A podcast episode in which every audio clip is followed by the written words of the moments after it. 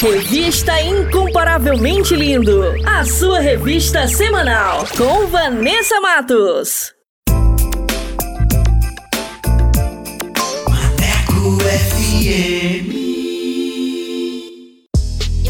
E aí, moçada, bora falar do amor de Deus? Vem com a gente! Inscreva-se no canal Incomparavelmente Lindo no YouTube, participe do programa e acompanhe o nosso bate-papo com a apresentação de Vanessa Matos. Fala aí, Vanessa! É isso aí, galera! Participe e tenha vídeos em nossa página do Instagram. Aqui o espaço é todo seu. Contatos através do Instagram, arroba incomparavelmente underline lindo, via direct. Não fique de fora! Ative as notificações para não perder nenhum lance lance. Projeto incomparavelmente lindo. Bora falar do amor de Deus? Vem! Vem!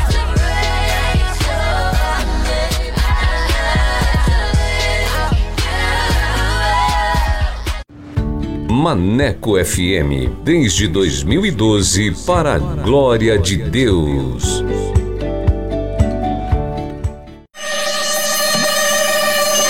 Quer mais músicas, notícias e reflexões no seu dia?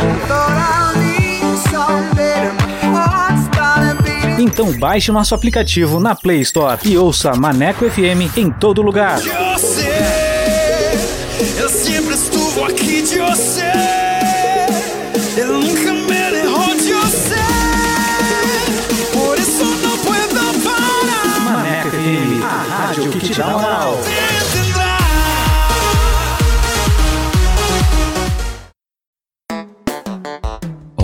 Certa. Hora certa. Hora certa. Hora certa. Hora certa. Hora certa. 14 horas e 2 minutos. Atualiza! Rádio agora é na web. ManecoFM.com. Bora falar do amor de Deus? Então vem! Estaremos no YouTube com a apresentação de Vanessa Matos. Esse projeto inclui você. Inscreva-se no canal Incomparavelmente Lindo no YouTube, aperte o sininho e dê aquele joinha. Contatos através do Instagram, arroba incomparavelmente lindo, via direct. Projeto Incomparavelmente Lindo. Bora falar do amor de Deus? Vem!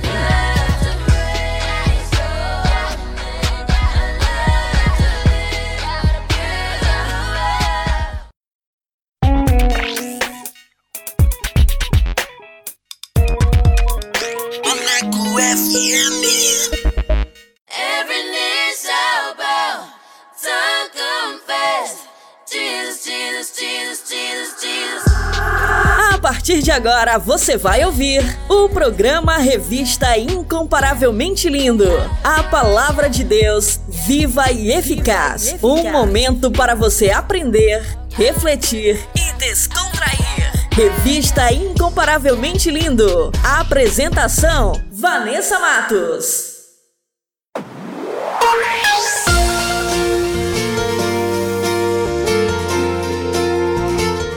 Fala pessoal, muito boa tarde, tudo bem com vocês? Eu sou Vanessa Matos e vamos dar início a mais uma edição do nosso programa Incomparavelmente Lindo, o seu programa semanal. E quero agradecer a todos que já participaram, que enviaram seus comentários e que curtiu o nosso conteúdo. Muito obrigada! Sejam muito bem-vindos a mais uma edição para abençoar a sua vida, a sua casa. Então, fiquem com a gente, participe, porque aqui o espaço é todo seu. E o Incomparavelmente Lindo também está no canal do YouTube com um conteúdo que vai edificar demais a sua vida. Nossa página do Instagram é arroba incomparavelmente underline lindo. Link do canal na biografia. E vamos dar início à nossa programação com o nosso quiz bíblico. Vou soltar as perguntas. Vamos lá!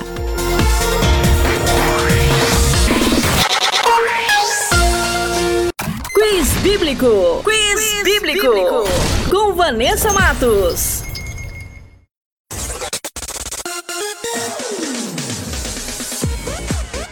E a primeira pergunta é: Em qual ilha João estava exilado quando escreveu o livro de Apocalipse? Alternativa A: Ilha de Malta. Alternativa B: Ilha de Greta. Ou alternativa C: Ilha de Patmos.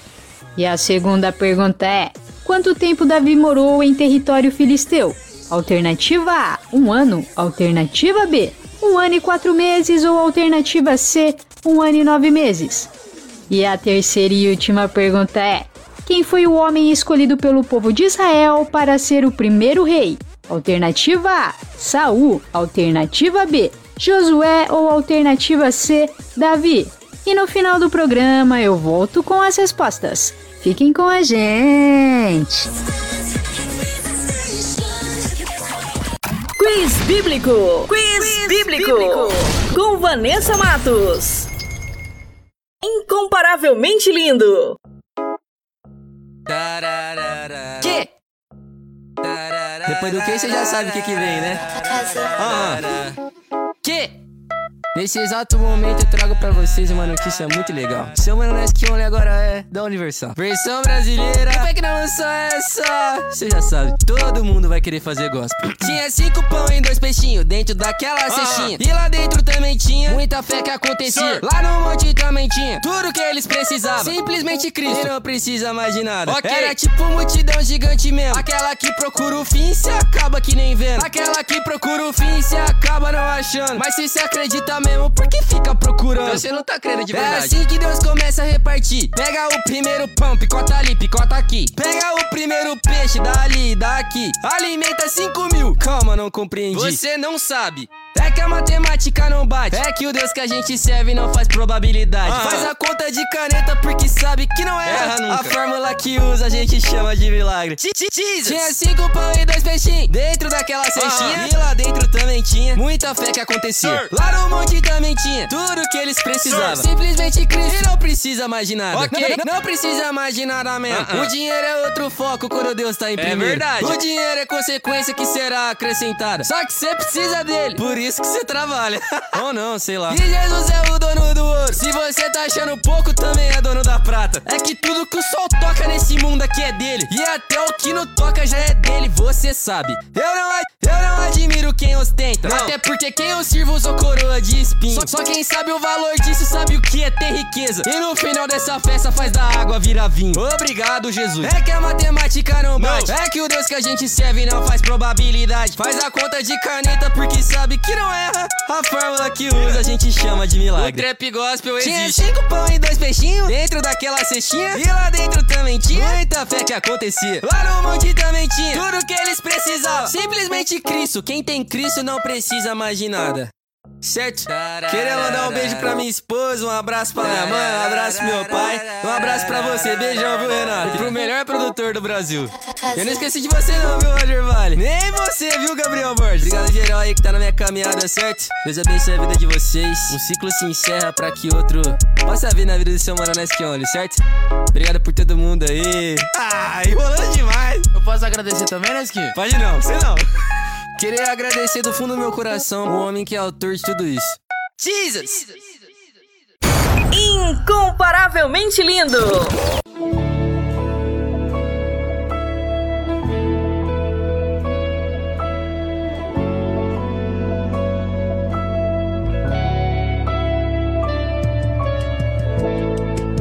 Digno dessa canção, só tu és Senhor. Digno do meu louvor, só tu és Senhor. Digno da minha vida, tu és Senhor. Oh, eu sou teu, oh, eu sou teu. Nome que é sobre todos é o teu Jesus. Fonte da salvação, só tu és Jesus.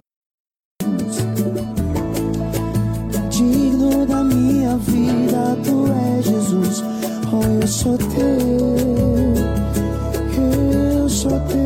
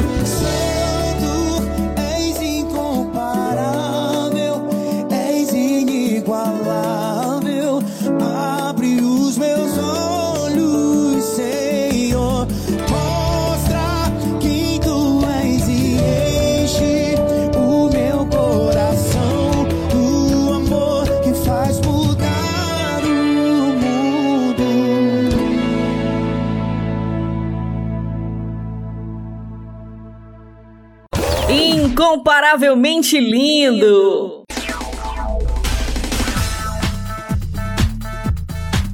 E vai começar mais um episódio da série Esther, uma história de beleza e coragem. Essa nova série está incrível com os meus queridos parceiros Jonas Neto e Valde Souza. Fiquem sintonizados que vai começar agora, aqui na Rádio Maneco FM. Solta aí! Está começando o podcast SBN com Jonas Neto e Valde Souza.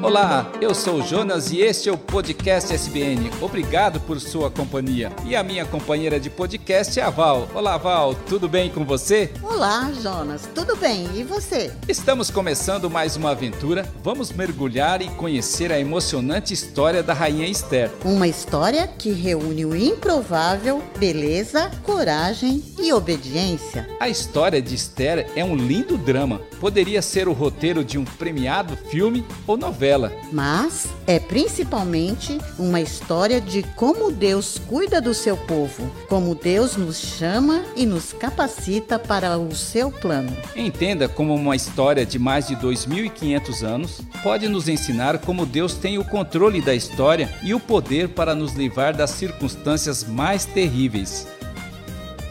Você sabia que o podcast SBN é um projeto voluntário do Ministério Só Boas Novas? E você pode nos ajudar assinando, curtindo, comentando e compartilhando nossos conteúdos. Acesse nosso portal soboasnovas.com.br e no youtube.com/barra.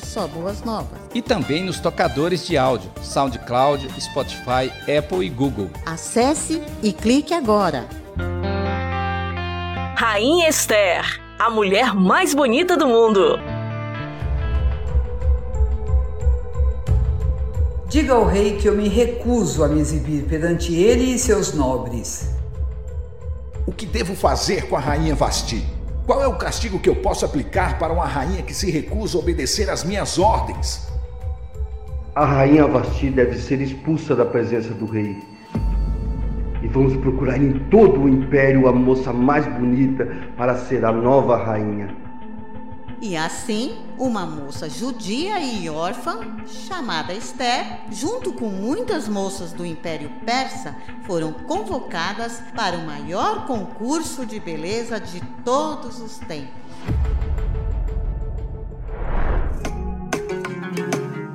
Apresentaremos hoje o decreto da morte.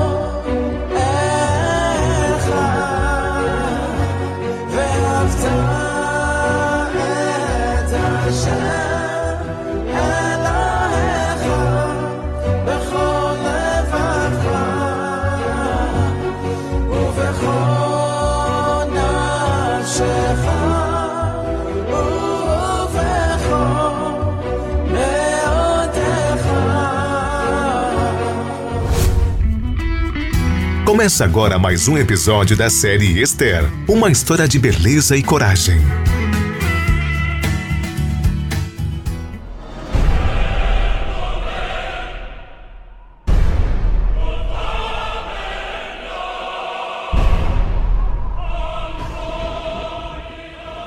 Se você gosta de cinema, talvez tenha ouvido falar ou tenha assistido o filme 300. Mas o curioso é que o contexto deste filme aconteceu no tempo do rei Assuero e da rainha Esther. Esta ficção, lançada em 2007, foi baseada em uma possível batalha épica entre os persas e os gregos, a chamada Batalha Termópilas. Uma batalha onde os 300 soldados de Espartas, liderados pelo seu enérgico e astuto rei Leônidas, foram para uma batalha numericamente desproporcional. E usaram muita estratégia para resistir ao avanço expansionista dos persas, com seu exército de milhares de soldados. This is Sparta!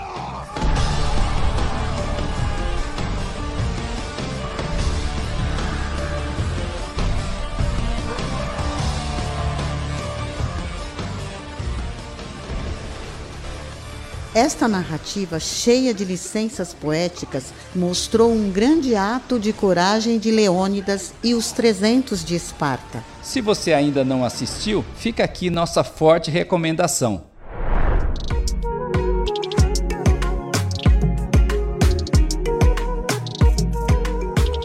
Mas chegou a hora de voltarmos à nossa história. Que tal fazer um review, Jonas?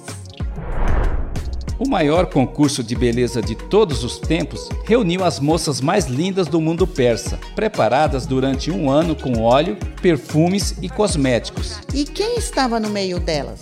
Esther, uma moça órfã e judia, filha de Abiail, da tribo de Benjamim, criada por seu primo Mardoqueu. Era o mês de setembro do sétimo ano do reinado de Xerxes, e elas se apresentaram ao rei cheias de expectativas. Quando Esther entrou nos aposentos reais, a sua beleza encantou o rei imediatamente. E ele não se conteve. Como você é linda!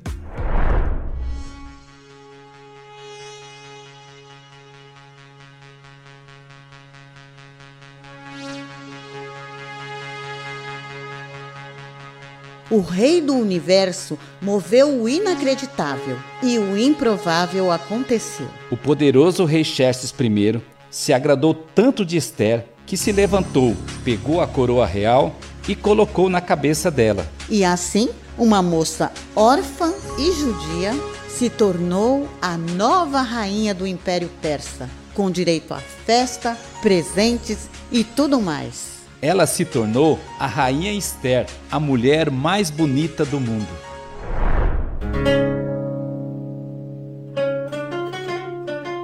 E seu primo Mardoqueu se tornou um dos oficiais do palácio. E enquanto cuidava de Esther à distância, ele evitou uma conspiração de dois dos eunucos do rei que queriam assassiná-lo.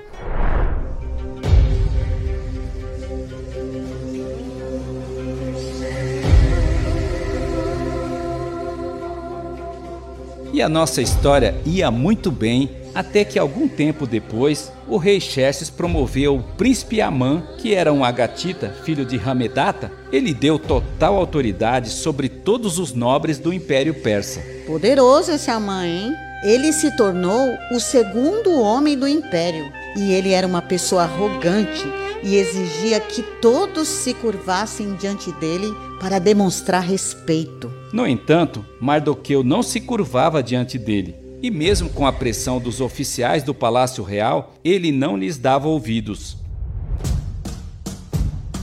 Então, os oficiais foram até o príncipe Amã e contaram tudo sobre a conduta de Mardoqueu e que ele dissera que fazia isto porque era judeu. Ao ouvir isso, Amã se sentiu desrespeitado e ficou furioso.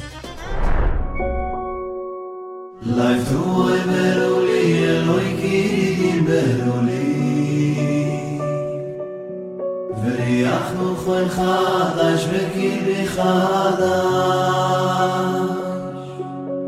לייפו אברו לי אלוהי כי דיברו לי וריחנו כל חדש וקיבי חדש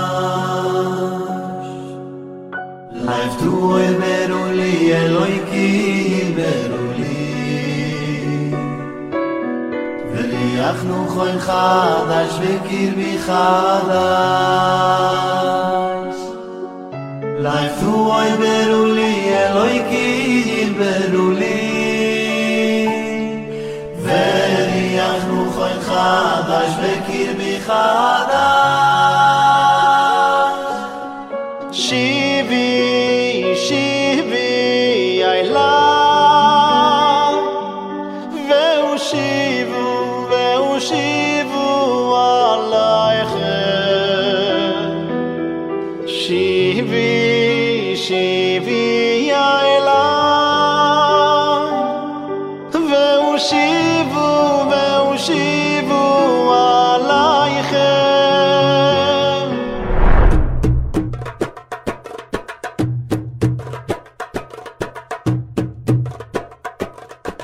O príncipe Amã era um agatita de origem amalequita, um povo que era inimigo mortal dos judeus. Era o mês de abril do 12º ano do reinado de Xerxes, quando o príncipe soube do desrespeito e da nacionalidade de Mardoqueu. E decidiu que não bastava matar somente a ele, mas começou a arquitetar um plano para destruir todos os judeus do Império Persa.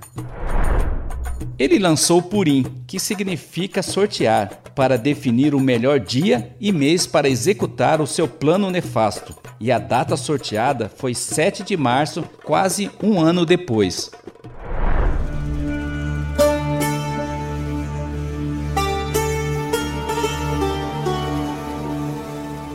Amã foi ao palácio e contou para o rei Xerxes que havia um certo povo espalhado por todas as províncias de seu império que tinha suas próprias leis e desobedecia às leis do rei. E por isso, eles deveriam ser eliminados. Ele sugeriu ao rei publicar um decreto para que eles fossem destruídos. E ainda ofereceu 350 toneladas de prata que seriam depositadas nos tesouros do rei para custear as despesas. O rei, ao ouvir isto, concordou com o plano e confirmou sua decisão, selando com seu anel o acordo com Amã. E ainda disse: Vá em frente, fique com o dinheiro e faça o que quiser com este povo.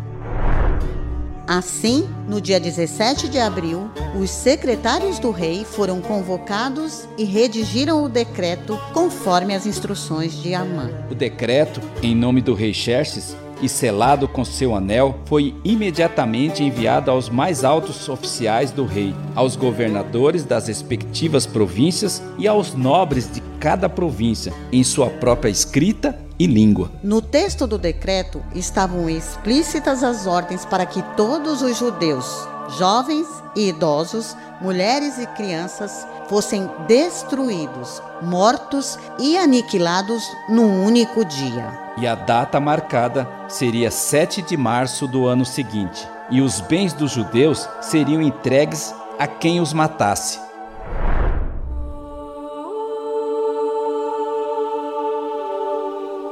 Enquanto o decreto era imediatamente enviado por mensageiros e também proclamado na fortaleza de Suzã, o rei Xerxes e Amã se sentaram para beber. Enquanto a confusão se espalhava pela cidade de Suzã. Conforme relato no livro de Esther, no capítulo 3.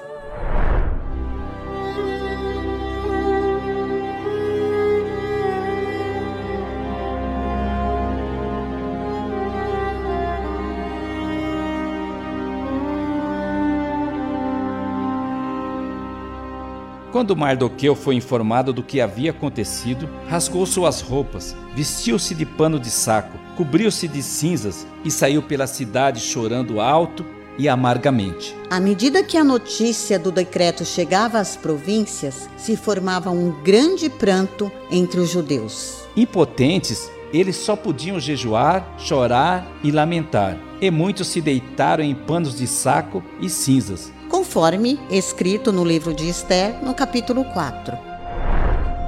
Estava estabelecido o decreto de genocídio do povo de Deus. Tu sei qui, movendoti fra noi, adora te, adora te. Tu sei qui, lavorando in mezzo a noi, adora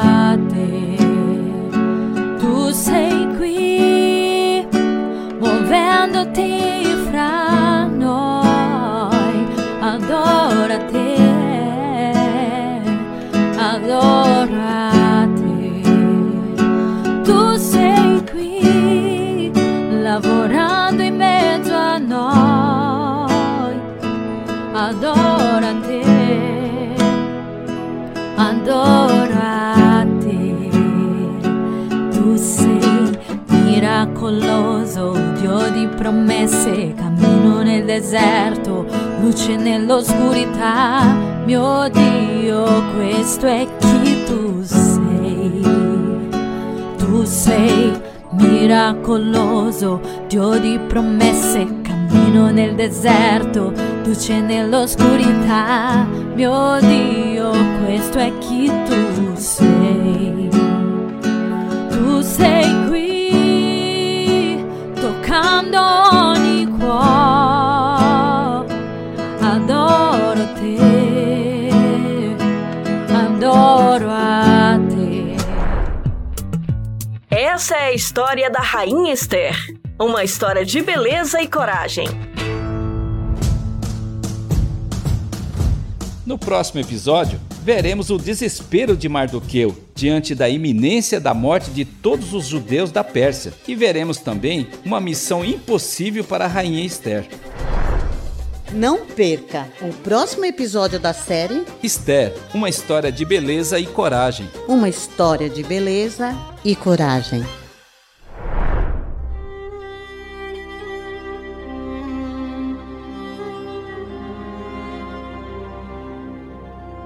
Meu Pai, nós te louvamos pelo seu cuidado com seu povo, pelo seu controle na história deste mundo. Nós te louvamos pelo seu Santo Espírito que cuida de nós, mesmo sem merecermos. Paizinho querido, e oramos também em nome de Jesus, para que seu Santo Espírito nos ilumine e nos influencie para escolher o que é certo e andar nos seus caminhos. E por isso declaramos uma bênção para todos aqueles que nos acompanham e nos ouvem. E todos nós dizemos: Amém. Esther, foi por isso que você foi escolhida para ser a rainha da Pérsia.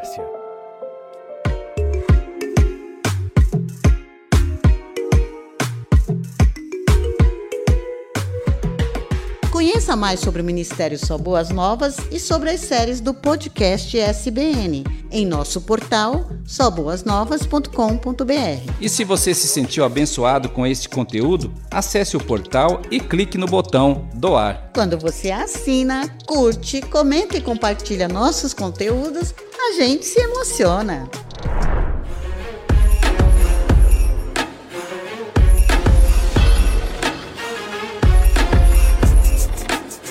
Nos encontraremos no próximo episódio do podcast SBN. Até lá! Até lá!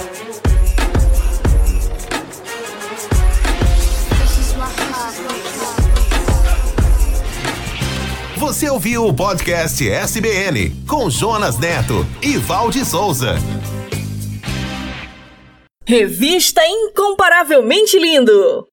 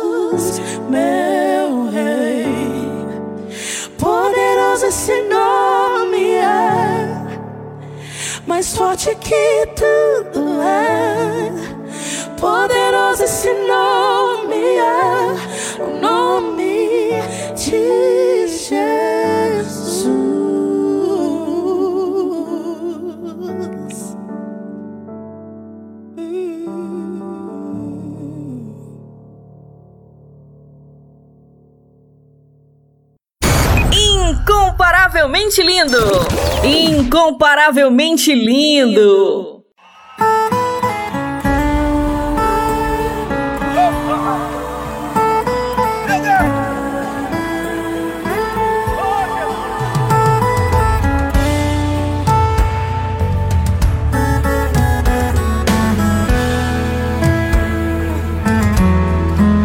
Vai ficar tudo bem, minha fase passageira faz parte do processo você tira de ler.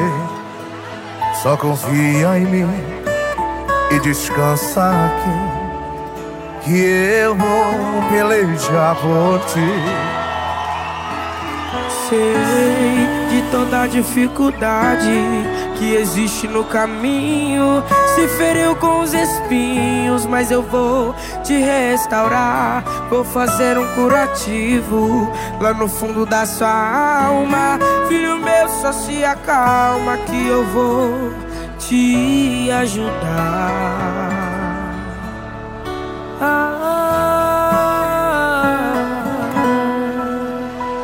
Não, é na força do teu braço. Feche a porta do teu quarto e dobre os seus joelhos que eu vou guerrear. Vem, vinde a mim se estás cansado. Mudo hoje esse quarto. Pois meu jugo é suave, o meu fardo não. Não, é na força do seu braço. Feche a porta do seu quarto e dobre os seus joelhos que eu vou guerrear. Vem, vinde a mim se está cansado. Mudo hoje esse quadro, pois meu jugo é suave, o meu fardo não é pesado. Aleluia! A mim todos que estáis cansados e oprimidos, e eu trarei alívio.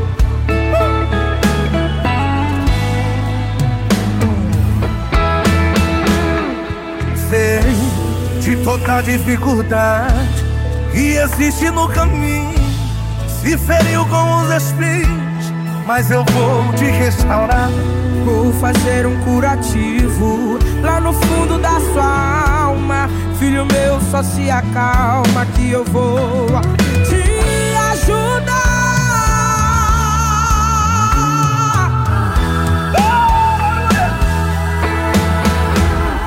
Não, é na força do seu braço. Feche a porta do seu quarto e dobre os seus joelhos que eu vou guerrear. Vem, vinde a mim se estás cansado. Mudo hoje esse quadro, pois meu jugo é suave, o meu fardo não. Não, é na força do seu braço. Feche a porta do seu quarto e dobre os seus joelhos que eu vou guerrear. Vem, vinde a mim se estás cansado. Mudo hoje esse quadro, pois meu jugo é suave e o meu fardo não é pesado. Não é pesado, Não. Mudo hoje o teu quadro. Sou eu, Deus, que te restauro. Eu sou Deus que tudo faço e mudo hoje, mudo hoje esse quadro. Ele é o Deus que tudo pode, tudo faz. E o jugo dele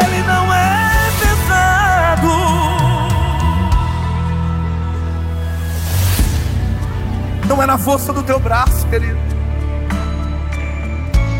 Tira de cima de você essa responsabilidade. A principal guerra que você tem é joelho no chão. A principal arma que você tem é quarto fechado. O principal escudo que você tem é intimidade com o Pai. Vinde a mim, ele diz: Vinde a mim. Ele tem alívio para nós. Esse fardo seu é muito pesado. Essa responsabilidade não é para estar em cima de suas costas. Só precisa você andar em obediência e intimidade com Ele. Fecha a porta do quarto. Tira de cima de você esse peso. Ele vai trazer alívio para tua labaço candarama. Ele vai trazer sentido para os teus dias. Vai sair de cima de você esse fardo. Sou Deus que te restauro. Eu mudo hoje esse quadro, mudo hoje essa situação. Eu mudo hoje, eu faço tudo de novo. Se for preciso, eu te quebro e te faço de novo. Mas eu mudo hoje esse quadro. Não, é na força do teu braço. Fecha a porta do seu quarto e dobre os seus joelhos que eu vou guerrear. Vem, vinde a mim se está cansado. Mudo hoje esse quadro, pois meu jugo é suave o meu fardo não. Não é na força do seu braço. Feche a porta do seu quarto e dobre os seus joelhos que eu vou guerrear. Vem, vinde a mim se está cansado. Mudo hoje esse quadro, pois meu jugo é suave. Não é pesado.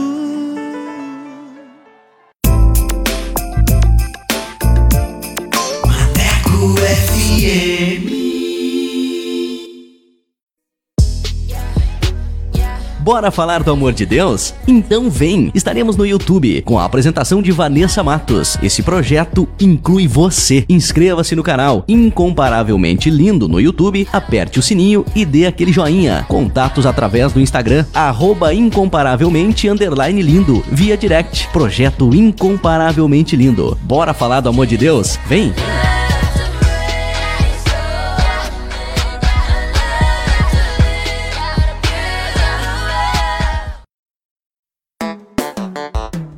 Certa. Hora certa. Hora certa. Hora certa. Hora certa. Hora certa. 14 horas e 44 minutos. Revista Incomparavelmente Lindo, a sua revista semanal com Vanessa Matos. Fala pessoal, bora falar do amor de Deus? O Incomparavelmente Lindo está na Rádio Maneco FM, com a edição Revista Incomparavelmente Lindo, a sua revista semanal, com a apresentação de Vanessa Matos, com um conteúdo exclusivo feito pra você. O programa vai ao ar todos os sábados e domingos, das 14 às 16 horas. Sintonize e participe, porque aqui o espaço é todo seu.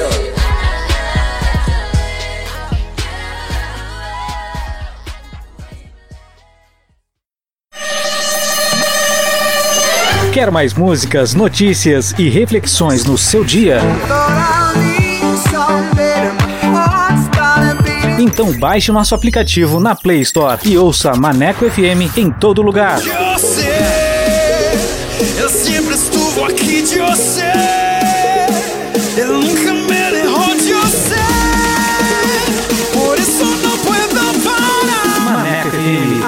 Rádio que te dá moral.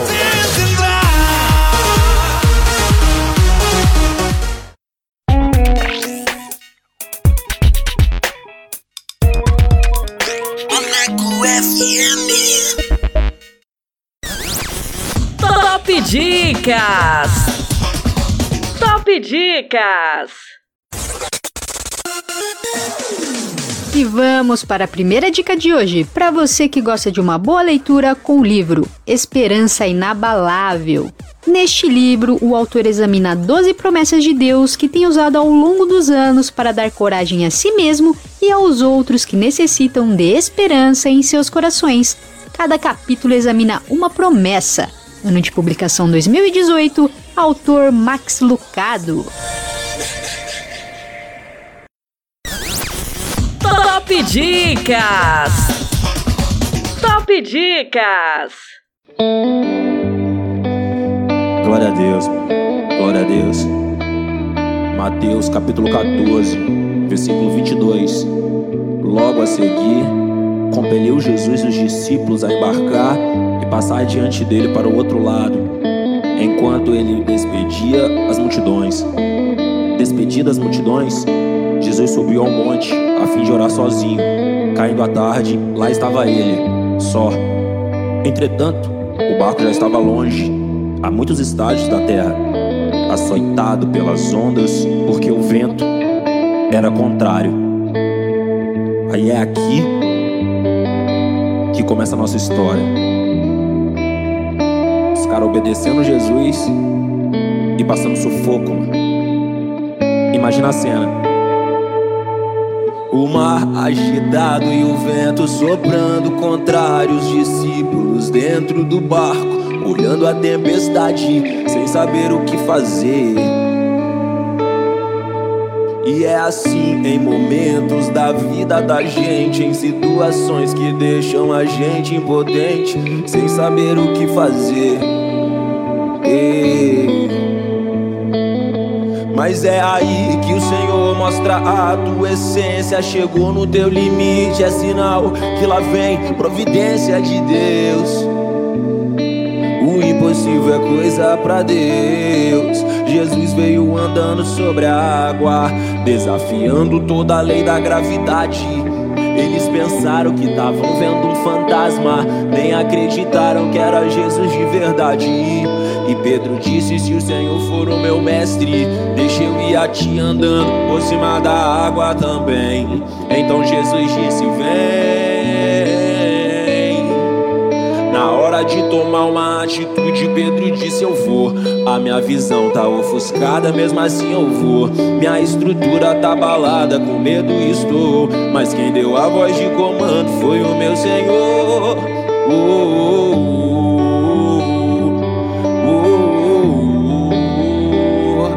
braço forte não te desamparará. E quem não viu, vai ver do que o Senhor é capaz e o que ninguém pode fazer. Ele faz, ele faz, e quem não viu vai ver do que o Senhor é capaz e o que ninguém pode fazer. Ele faz, ele faz. Até parece que é loucura a gente confiar. Se eu tiver andando onde eu posso enxergar, eu já tropeço. Imagina se eu não tiver vendo nada. Imagina andando por cima da água, não. Até parece que é loucura a gente confiar. Até parece que é loucura ter fé que Deus vai colocar o chão. Mas só depois que você colocar o pé. É, Jesus veio andando sobre a água, desafiando toda a lei da gravidade. Eles pensaram que estavam vendo um fantasma, nem acreditaram que era Jesus de verdade. Pedro disse: Se o Senhor for o meu mestre, deixa eu ir a ti andando por cima da água também. Então Jesus disse: Vem. Na hora de tomar uma atitude, Pedro disse: Eu vou. A minha visão tá ofuscada, mesmo assim eu vou. Minha estrutura tá abalada, com medo estou. Mas quem deu a voz de comando foi o meu Senhor.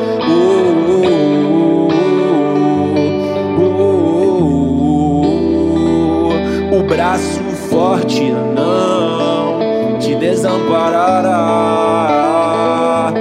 E quem não viu, vai ver do que o Senhor é capaz e o que ninguém pode fazer. Ele faz, ele faz. E quem não viu, vai ver do que o Senhor é capaz. O que ninguém pode fazer, faz, só Ele faz. A gente que tá aí, mano, se esforçando pra permanecer firme na presença do Senhor, a gente não tá isento de sofrer, mano, momentos difíceis, que no caso aqui seria o ataque do vento e da tempestade. Mas, graças a Deus, mano, que aquele que aponta o nosso propósito não nos abandona no meio do processo, mano. Quando Deus fala vai, mano, eu já ouço ele dizendo vamos, porque no meio do trajeto, mano, mano, se a gente entender que ele tá sempre ali pra dar a mão, mano, se a gente parar daqui pra pensar, mano, daqui pra trás quanta porrada que a gente já tomou da vida, se a gente tá aqui de pé hoje, mano, é porque durante o caminho, nenhum momento Deus nos deixou sozinho, mano. E a gente desenvolve, mano desenvolve essa fé, mano, essa alegria, essa confiança de entender, mano, que Deus aponta o nosso destino, mas durante todo o caminho, Ele tá ali, mano, lado a lado, lado a lado, mano. é isso.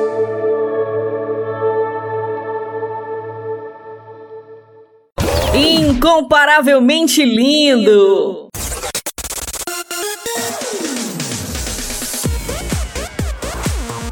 Como a Rádio Maneco FM é a rádio que te dá moral, vai começar agora mais uma edição do Solto Play.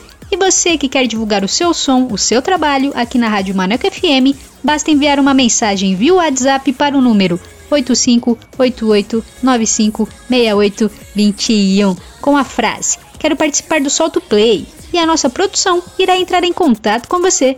Então, mande seu material e participe. E sem mais enrolação, vamos para o nosso convidado que hoje é.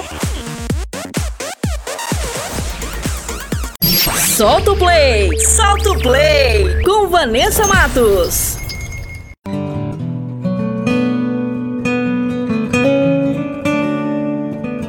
Boa tarde, estamos aqui com Gabriela Diniz, a paz do Senhor seja bem-vinda, tudo bem com você? Boa tarde, Vanessa, paz Senhor Jesus. É um privilégio muito grande estar aqui com vocês, poder compartilhar um pouquinho do que o Senhor tem feito na minha vida. Muito obrigada por ter aceitado o convite, seja bem-vinda ao nosso programa. E de onde você fala e quantos anos você tem, Gabi? Então, eu tenho 24 anos, falo de Cordesburgo, que é a cidade, minha cidade natal, né, no interior de Minas Gerais, uma cidadezinha pequena, cidade de Guimarães Rosa, um grande escritor. E para mim, né, mais uma vez é um privilégio estar aqui com vocês. Eu tenho certeza que nós vamos poder partilhar um pouquinho, né, do que o Senhor tem feito aí nessa caminhada ministerial. Amém, legal. E eu queria saber também, né, começando aqui, qual ritmo você canta, o som que você faz, worship, adoração pentecostal ou um mix aí, né? Conta pra gente. Então, Vanessa, na verdade, eu tô nessa pegada do worship, né? Mas eu gosto muito do, do pop rock, né? Dessa celebração. Se você pegar Nívia Soares, Heloísa Rosa, né? Elas fazem muito essa junção do worship com o pop rock, uma celebração. Eu gosto muito, né? Dessas canções dançantes, né? Para a igreja dançar, e cantar e se movimentar mesmo. Tá certo. É que tem pessoas que são mais tradicionais, né? Gostam mais daquele louvor ali, só para levantar a mãozinha, dar um glória a Deus, mas é bom dançar Realmente. também, né? com certeza, com certeza. Sentir o fogo do Espírito Santo nas canções. Ah, verdade. eu queria que você falasse, né, da sua caminhada da música, como que você, né, teve o clique, assim, falou, pô, agora eu sou uma cantora, tenho um ministério, como que você foi introduzida nisso, né, um pouquinho aí da sua trajetória na caminhada da música. Então, eu me converti aos 13 anos de idade, é, tive o meu primeiro encontro com Deus e o Senhor, Ele fez um start assim na minha vida. Comecei a integrar o ministério de louvor da minha igreja, só cantando. E aí um dia uma irmã lá da igreja teve uma visão que eu tava tocando.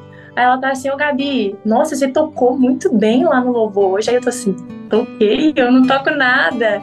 E aí ela falou: Você tem vontade de aprender a tocar violão? Eu tenho. Eu já tinha, né, o, é, o, desejo de aprender. Minha irmã já até tinha começado a conversar com o professor de violão para poder me colocar na aula. Só sei que ali, né, o Senhor ele abriu, foi um divisor de águas, aquela visão daquela irmã. Aí comecei a fazer aula de violão e depois eu fiz aula de teclado e só crescendo vocalmente também na igreja. E ali o Senhor foi abrindo portas, fui recebendo convites e cerca de uns seis anos, mais ou menos, eu estou aí nessa caminhada itinerante. A gente tem recebido convite de vários lugares. O Senhor tem aberto portas, tem nos dado esse privilégio, essa honra mesmo, de falar do amor dele através das canções, através dos louvores. Né? Nós tivemos a oportunidade de gravar o meu primeiro EP totalmente autoral. Foi uma experiência incrível e eu estou muito feliz com tudo que o Senhor tem me proporcionado. Que legal. Então, na verdade, você começou tocando violão e teclado e depois que você foi pro canto? Não, na verdade não. Eu já, já cantava na igreja, né? Cantava. E aí depois eu comecei a tocar o violão e tocar teclado. Só que, para mim, foi um divisor de águas ter começado a tocar. Por quê? Porque às vezes a gente vai nas igrejas e não tem um, um, uma estrutura para levar a banda. E isso para mim é extremamente importante, né? De ter o instrumento e pá. Só que quando às vezes a igreja não tem esse, essa estrutura, eu faço voz e violão, faço voz e teclado. Então, é realmente vestir a camisa do reino e falar: eis-me aqui. Certo, tá vendo? Deus te usa de três formas, então, só pelo que eu entendi aqui, né? Você toca, você canta e também Deus te né, entrega as composições, né? Essa Com música certeza. também, né? E eu queria entrar um pouquinho nesse mérito, né? Como que é receber né, as canções é, por Deus, né? O Espírito Santo ir lá ministrar e você também poder interpretar a própria canção.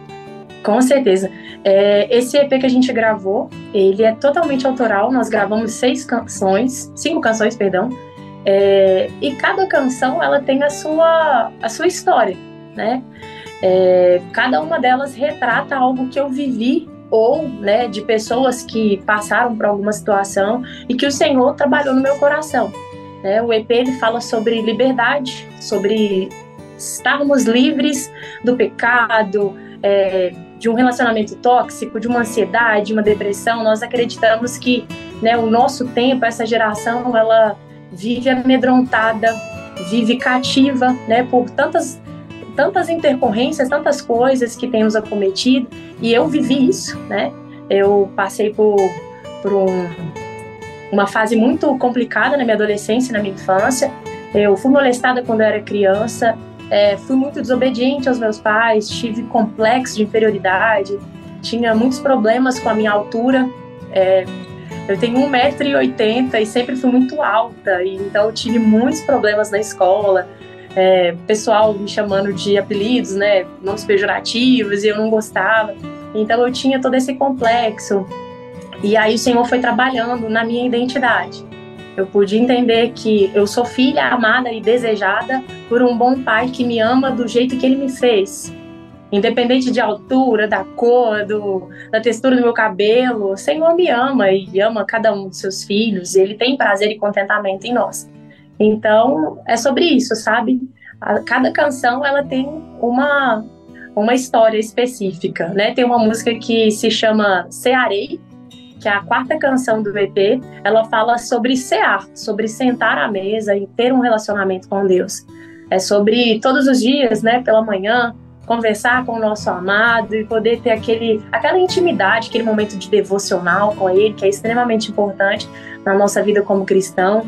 E isso é o que nos nutre, o que nos faz progredir e avançar cada vez mais num relacionamento mais profundo com o Senhor, né? Legal, que legal. Tô já aqui, já na expectativa de ouvir todas as canções, hein? Ah, em breve, em breve. A gente já lançou uma. Tá certo. Você comentou, né? É, também, eu sempre entrevisto né, pessoas aqui, cantores, que falam é, que Deus também usa, né? Como para compor também. E eles falam, pô, tem uma lágrima minha ali, né? Foi o momento que eu precisei. Primeiro, Deus me respondeu através da situação que eu tava passando. Então, primeiro, é, foi uma cura para mim, né? E depois poder também é, lançar essa canção em forma de testemunho para outras pessoas. Então, Deus tem essa forma de agir com os cantores, né? Eu acho incrível. Verdade. Ele usa, né, da, da nossa. Eu acredito que o Senhor ele usa da nossa ferida, da nossa dor, para poder trazer um bálsamo para curar outras feridas, né? Tem uma música em específico, ela não tá no EP livre, eu vou lançar ela avulsa. Ela se chama Abrigo em Ti. E ela fala é, que as minhas cicatrizes são as provas de que eu lutei e que eu venci. E através dessas cicatrizes, o Senhor consegue curar outras pessoas que estão com feridas em aberto feridas que as pessoas fizeram, até mesmo feridas que nós mesmos, infelizmente, né, abrimos no nosso ser, na nossa alma, infelizmente, né? Mas o Senhor ele traz um bálsamo que nos cura, que nos sara, e é sobre isso. Certo, que legal. E também, né, eu queria saber suas referências musicais, né? As pessoas que te inspiraram no começo da caminhada e as pessoas que te inspiram também. Então, eu escutava muito Aline Barros e Bruna Carla quando, logo quando eu comecei, né? Que eu comecei ali com os meus 11, 12 anos cantando louvor e escutava muito. Eu tinha todos os CDs de, da Aline, da Bruna, é, curtia aqueles, aquelas coletâneas, né? Da Estela, Fernanda Brum, Rose Nascimento, mas continuo admirando cada uma, cada uma delas, porém hoje, como referência mesmo, eu tenho a Gabriela Rocha e a Nívia Soares. Eu tenho certeza que elas são mulheres cheias de Deus, que foram chamadas mesmo para essa geração, para esse tempo, para levantar uma voz de adoração, para realmente levar a igreja a uma adoração sincera, uma adoração pura, uma adoração que chega ao coração de Deus como um cheiro suave e agradável nas narinas dele. Amém. Então, grandes referências. Elas, eu me admiro muito. Sim, grandes referências. Eu gosto muito de todas elas, mas a Gabriela Rocha, ela não é normal, gente. Ela é fora da não, curva. ela é fora da curva, fora da curva. É incrível, todas as canções dela tocam muito assim é, os nossos corações, né? Claro, todas essas que você citou também, né? Sim. Mas a Gabriela, ela tá sendo uma referência assim é, grandiosa, né? No, nessa geração, né? Nos tempos de hoje. Sim, eu tive a oportunidade de é, estar numa ministração dela. Teve um evento Ore Comigo lá em Belo Horizonte, no mês de junho. E, oh, Vanessa, foi inevitável. Todo o Mineirão sentiu a presença de Deus na hora que ela subiu no palco. Os músicos começaram a introdução da música dela, ela subiu no palco, ela não tinha falado nada. É realmente sobre saber que a presença de Deus ela está em nós. Às vezes nós nem vamos precisar cantar ou falar nada, só de estarmos no lugar, no lugar do encontro, o Senhor faz com que a presença dele seja tomada ali.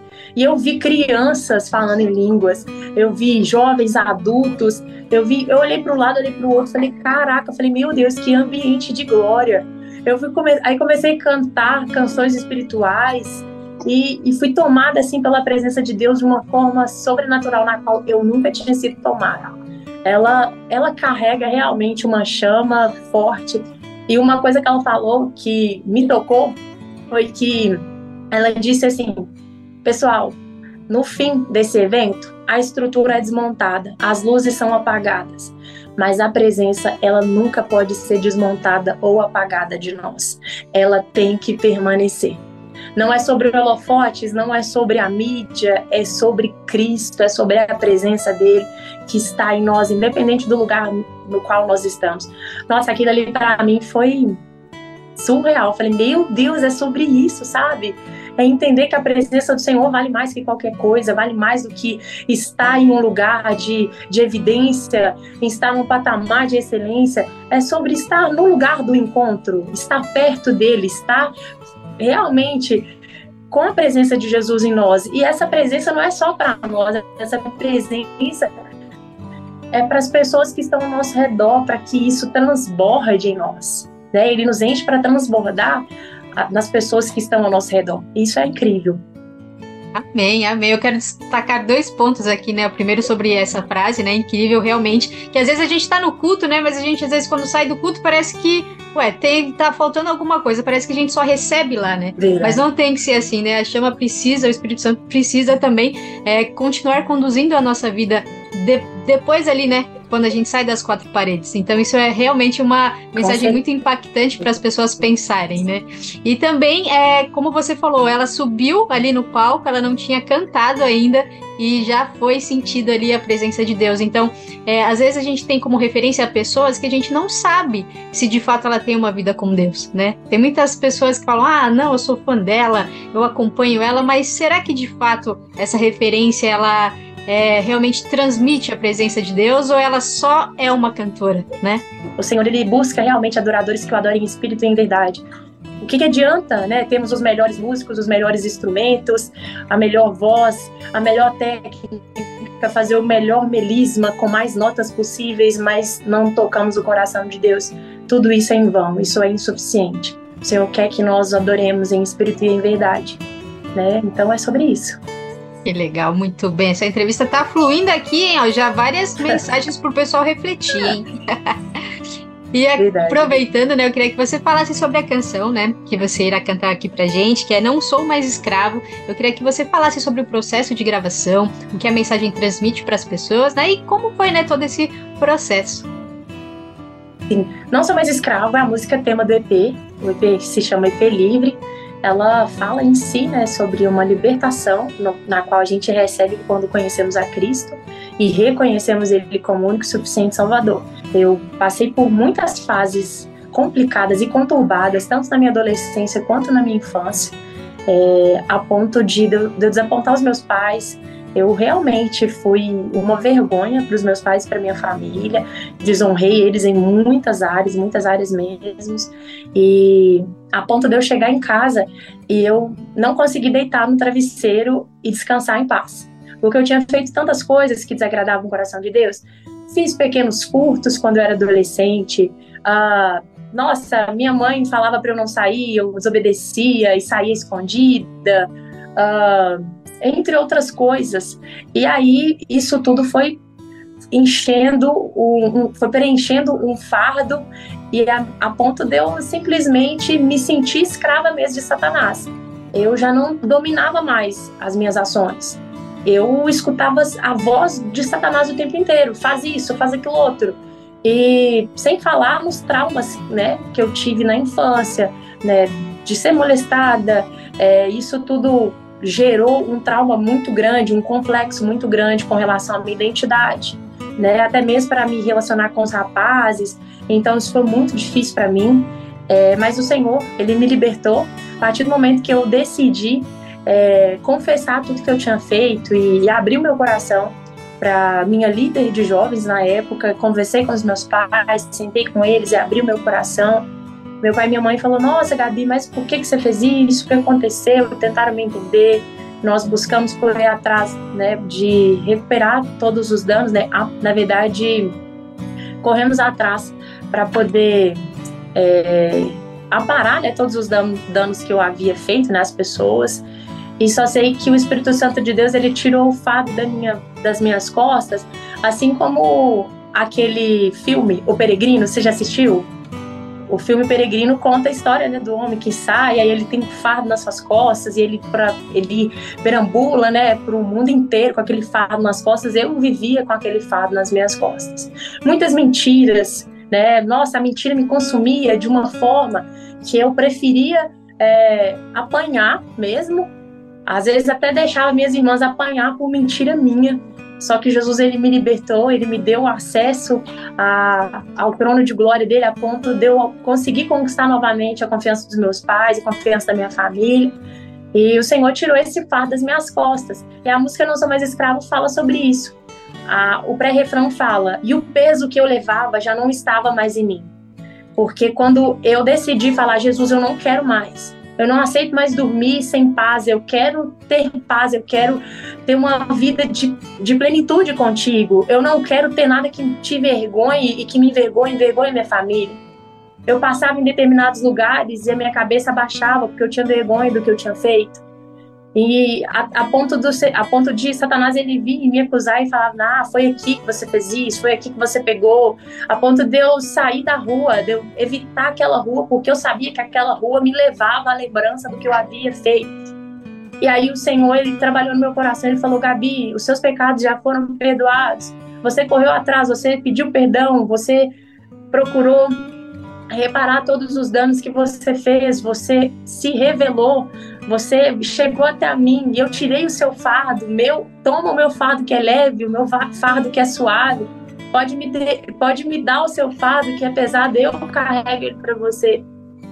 E aí eu passei naquela mesma rua onde eu era acusada pela minha consciência, né, pela voz do inimigo, e hoje eu tenho paz Hoje eu consigo deitar e dormir e descansar em Deus na certeza que o Senhor me perdoou, Ele apagou meu passado. Eu consigo andar de cabeça erguida na minha cidade, sem medo, sem tristeza ou vergonha do que havia feito, porque eu acredito que quando nós reconhecemos Jesus como o único e suficiente Salvador da nossa vida, nós temos uma transformação de vida. É impossível chegar até Cristo e permanecer da mesma forma na qual nós chegamos. Então, essa música Não Sou Mais Escrava fala que eu era escrava, que eu era derrotada, humilhada, mas hoje eu sou livre. Então, é essa mensagem que eu quero passar com essa música. Né? Realmente dizer para as pessoas que elas não são escravas de um relacionamento tóxico, elas não são escravas de uma ansiedade, de uma depressão, síndrome do pânico, complexo de inferioridade. Nós vivemos uma sociedade que as pessoas não sabem. É, uma faculdade na qual prestar, porque se se sente inferior às vezes os jovens pensam: ah, eu não sou capaz de ser um médico, eu não sou capaz de ser um advogado, eu não tenho um QI elevado para poder prestar um vestibular, um concurso público, eu não vou conseguir. Não, Jesus, ele nos chamou, ele nos confidenciou o propósito e ele aposta todas as fichas dele em nós. Até mesmo quando nós mesmos não acreditamos que nós somos capazes ou suficientes. Então, assim, essa música fala sobre ser livres em Cristo. Nada pode nos acometer, doença, medicação, nada. O Senhor nos chamou para a liberdade. A Bíblia fala que Jesus ele nos tirou do império das trevas e nos trouxe para o reino do seu Filho amado. Então hoje nós temos liberdade para viver uma vida plena com Jesus. Não há nada que pode nos aprisionar. A Bíblia fala que nem a morte, nem a vida, nem principados ou potestades, nem as coisas do presente ou as coisas do porvir poderão nos separar do Senhor. Então hoje nós temos o acesso ao trono de glória, porque nós somos filhos. Filhos têm acesso à casa do Pai. Filhos livres, filhos que realmente são amados por um bom pai, né? Se você for colocar na ponta da caneta aquela história do filho pródigo, aquele filho que ficou em casa, ele era filho, porém ele tinha um espírito de servo. Quando seu irmão volta para casa, ele indaga ao seu pai e fala: Pai, mas eu tô aqui te ajudando tanto tempo, o senhor nunca matou um cordeiro para mim, nunca fez uma festa para mim. Ou seja, ele estava dentro da casa, era filho, mas se portava como um servo. E na verdade, o Senhor, ele quer que nós entendamos a nossa identidade de filhos e livres livres de mágoa, livres de tristeza, livres de tudo aquilo que nos faz cativos, que nos leva a um lugar de tristeza, a um lugar que não é o lugar no qual o Senhor nos chamou. O Senhor nos deu uma identidade. E isso, Satanás, ele tenta o tempo inteiro deturpar a identidade que nós temos em Deus. Ele quer o tempo todo fazer com que nós pensemos que nós não somos aquilo que o Senhor projetou para nós, né? Mas nós cremos, né, que com essa canção de Não Sou Mais Escravo, muitas pessoas vão poder se achegar ao Senhor, ser libertas e viver uma vida de santidade, uma vida livre com Jesus. Amém, amém. Eu estou impactada aqui, foi uma pregação agora. Glória a Deus. E que testemunho incrível, né? Tudo que você Amém. passou, assim, né? Deus te entregou em forma de canção para alcançar outras vidas. Eu tô impactada aqui, porque realmente é ah, é algo que, que mexe muito, né, com, com as nossas vidas, quando a gente ouve um testemunho, algo que Deus realizou e continua realizando, né? Isso pra gente é muito gratificante, por isso que a gente continua levando né, esse programa exatamente por testemunhos assim como o seu, né? Porque a gente tem que levar isso, a gente tem que falar falar para as pessoas sobre as maravilhas, né, de Deus, porque é realmente algo incrível que faz encher o nosso coração de alegria, né? E agora a gente vai ouvir, eu já ouvi a canção, né? Você mandou aqui pra gente, incrivelmente maravilhosa. Agora o pessoal vai ouvir também com a canção com Gabriela Diniz, Não Sou Mais Escravo. Solta o play.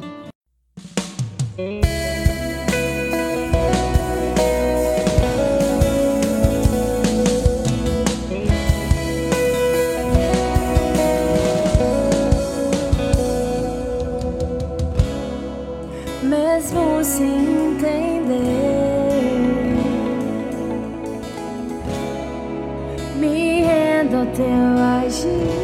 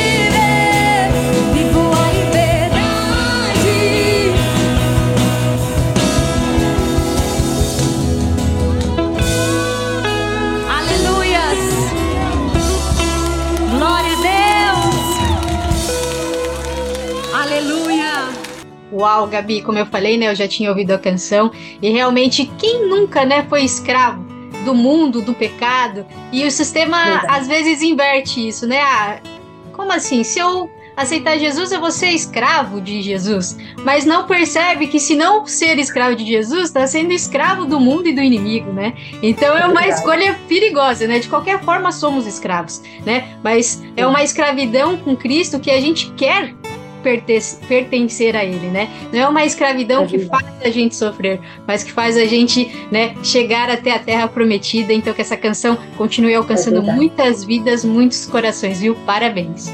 Amém, amém. Glória a Jesus.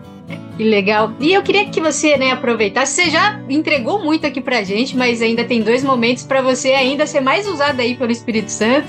E outro momento Amém. agora eu queria que você falasse, é, desse uma dica, né, pro pessoal que tá na caminhada da música, né? Sabemos que não é fácil, tem essa linha de espera. Muitos desistem achando que tá demorando. Eu queria que você deixasse esse incentivo. Então, um conselho que eu deixo aqui para as pessoas que estão nos ouvindo é que não percam a fé em Cristo. Eu acredito que o que nós temos de melhor é a fé, a certeza mesmo das coisas que nós não vemos, mas nós esperamos. Cristo, ele nos dá a possibilidade de viver uma vida de plenitude com Ele, de realizar os nossos sonhos, sonhos que muitas vezes é, pessoas enterraram, sonhos que às vezes, né, foram frustrados, mas o Senhor ele nos dá condições. Às vezes você fala assim: "Ah, Gabi, mas eu não tenho recurso financeiro". Vou te falar uma coisa, nós gravamos o EP Livre sem um centavo, não tinha um centavo para poder gravar. Eu busquei, juntamente com o Alan, meu produtor, e a nossa equipe, nós pagamos preço de oração, jejum, fizemos propósito e o Senhor providenciou tudo. Nós tivemos ali uma gravação maravilhosa, uma gravação assim na qual eu não esperava. Eu planejei fazer algo de um tamanho, o Senhor veio e falou assim: "Ei, filha, não é desse tamanho não, a proporção é muito mais maior, a, a proporção ela é além da qual você imaginou. A palavra de Deus fala que o Senhor faz infinitamente mais do que pedimos ou pensamos. Coloque né, o seu sonho, o seu desejo no coração do Senhor, que Ele com certeza vai realizar e Ele ainda vai lhe surpreender. Porque a palavra diz também que olhos não viram, ouvidos não ouviram e também não chegou ao coração do homem aquilo que o Senhor planejou para aqueles que amam a Ele, aqueles que busquem. Então permaneça buscando, permaneça orando ao Senhor que no tempo certo a provisão virá. O Senhor ele vai trazer né, a realização, a concretização desse sonho que você almeja. Não desista, permaneça marchando, porque na hora certa você vai conseguir a vitória. Em nome de Jesus. Amém, amém. Eu recebo aqui também em nome de Jesus. É sempre assim, né? Às vezes a gente não tem recurso, a gente fica pensando, "Ah, mas se o Senhor me entregou, como que eu vou fazer já que eu não tenho de onde tirar ou né? Como que eu vou verdade. providenciar isso? Só que aquele que prometeu, aquele que colocou isso no seu coração, ele vai ser responsável por aquilo e ele vai fazer acontecer, né? A gente só precisa se manter na posição ali e continuar acreditando na Verdade. promessa. Que legal, muito bem. E agora eu queria que você falasse como as pessoas encontram a Gabriela Diniz nas redes sociais, canal no YouTube, nas plataformas digitais, fique à vontade. Então, pessoal, para vocês me acompanharem, é só vocês ir lá no Instagram, escreverem Gabriela com um L só, Diniz com dois Es, underline. Gabriela Diniz com dois Es, underline. Vocês podem também me encontrar lá no YouTube, Gabriela Diniz. É, nós estamos também em todas as plataformas digitais, Apple Music, Spotify, Deezer. Nós acabamos de lançar o nosso clipe de Nosso Mais Escravo lá no YouTube. E nós lançamos em todas as plataformas digitais, tenho recebido tantos feedbacks, tantas, tantas experiências incríveis que as pessoas têm tido com Deus através desse louvor, tantos testemunhos, e eu estou tão feliz. E eu espero que essa canção ela chegue ao seu coração de uma forma muito especial, quebrando todos os grilhões, todas as cadeias, todas as correntes, e que você possa celebrar junto comigo essa liberdade que nós recebemos. Né? O véu se rasgou e hoje nada nos impede de alcançar o coração de Deus. Antigamente, os profetas eles precisavam entrar dentro do templo para poder pedir direcionamento ao Senhor, e aí depois eles passavam isso para o povo. Hoje não, nós não precisamos desse protocolo todo, nós temos o acesso direto a Jesus. Então, que essa canção possa te dar esse acesso, possa fazer você ter consciência da sua identidade também, de filho livre, amado e desejado por um bom pai. Amém, amém. Agora você Proje- vai. Isso aí, pessoal. Vocês que ainda não conhecem o trabalho da Gabriela Diniz, vão lá no canal do YouTube, nas redes sociais e sejam abençoados, né, por todos esses conteúdos em nome de Jesus. E eu queria saber se tem alguma novidade ainda por esses meses. A agenda é de Deus, né? Mas se tiver alguma novidade e quiser contar pra gente, também fique à vontade. Então, Vanessa, é, nós gravamos né, cinco músicas do EP. A gente já lançou a primeira música, que é Não Sou Mais Escravo, e acreditamos que até o final desse mês, ou no início do mês que vem, nós iremos lançar a segunda canção do EP, que se chama Me Envolve. É uma canção que é muito especial, fala sobre estarmos envolvidos nos braços do Senhor, né? Como a palavra de Deus fala que o Senhor ele nos ama, assim como a galinha de pinto protege e ama os seus pintinhos, ele nos guarda ali nos seus braços de amor. E essa canção é muito especial. Eu escrevi juntamente com a minha amiga Vânia. E a galera já tem escutado, né? O pessoal que está mais próximo de mim, a galera que foi na gravação. Estou muito feliz. E a, a ideia é lançarmos é, uma música a cada mês. E depois que a gente terminar é, o EP Livre, nós iremos começar, em nome de Jesus, em janeiro do ano que vem, a gente começa um novo projeto. Essa semana, daqui duas semanas, na verdade, nós iremos fazer uma visita técnica no local onde vai fazer a gravação. Estou muito, muito feliz. É um projeto diferente. Nós vamos fazer um, um projeto acústico. Vai ser com piano e violoncelo. Estou dando alguns spoilers aqui, mas vai ser muito lindo, muito especial. Tem algumas participações de amigos, cantores muito especiais. E eu estou com muita expectativa, né, para aquilo que o Senhor está derramando sobre mim. Eu quero muito poder derramar sobre toda a igreja, sobre todas as pessoas. E eu estou muito feliz. Esse projeto fala sobre retornar ao lugar de encontro. Amém, amém. Ó, só tema forte, hein? Só musicão. E quando lançar, Glória manda Deus. pra gente tocar e divulgar aqui também, hein? Com certeza, com certeza. Gratidão. Manda sim. Tá certo. E você canta, você toca, né? Você já pregou aqui pra gente, mas agora é o momento, né? Outra vez aqui, né? Você já contou testemunho. Pregação Gabriela Diniz, uma palavra abençoada aí pros nossos ouvintes, pra gente finalizar aqui com chave de ouro. Amém. É, tem um- uma passagem muito, muito, muito especial que eu sou apaixonada por ela. Fala sobre aquela, aqueles, aquela passagem do servo do centurião. Todas as vezes que eu leio essa passagem, eu eu consigo me aproximar mais do Senhor e eu peço Deus me dê uma fé como daquele homem, porque a palavra diz que o centurião ele tinha um servo e esse servo estava doente em casa. E eu fico pensando, falei, cara, esse centurião era um homem, né, de lei, um homem é, respeitado, era uma autoridade, tinha vários servos, né? A própria palavra já fala, centurião, é chefe de 100, ele tinha vários servos. Por que, que ele se importou com apenas um servo?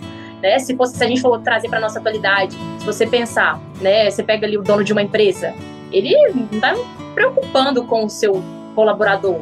Ah, tá doente, pegou um atestado, beleza. Depois só só a secretária manda mensagem perguntando se já está pronto, tipo, se o atestado já finalizou, para a pessoa voltar. Já o, o não. Ele procurou um recurso. Né? A palavra fala que ele procurou recurso né, para poder é, conseguir né, alguém para poder curar, né, trazer uma, uma salvação ali, enfim, para aquele servo, até que ele ouve falar de Jesus. E aí ele né, manda um servo dele falar com Jesus e a ponto, eu fico pensando, falei, caraca, meu Deus. Ele fala assim, Senhor, eu tô com um servo em casa e ele tá doente, é, mas eu não sou digno de que entre na minha casa. Apenas uma palavra que o Senhor disser sobre ele, ele vai ser curado. E eu fiquei pensando, falei, Jesus, às vezes a gente precisa de grandes manifestações, às vezes a gente pensa assim, nossa, é, eu preciso de um grande juntamento, eu preciso de um, um grande povo, de estar num estádio, eu preciso de algo mirabolante para poder chamar a atenção de Jesus ou para ter uma fé maior. Não. Aquele homem, ele disse apenas uma palavra, Senhor. Não. E assim, eu falei, meu Deus, que nós tenhamos uma fé como daquele homem. A Bíblia fala que Jesus disse que não encontrou uma fé como daquele homem. E apenas uma palavra que o Senhor lançou sobre a vida daquele servo, ele foi curado. Quando ele chega em casa, o servo foi curado. Então a palavra que eu deixo para vocês nesse dia é que tenham fé.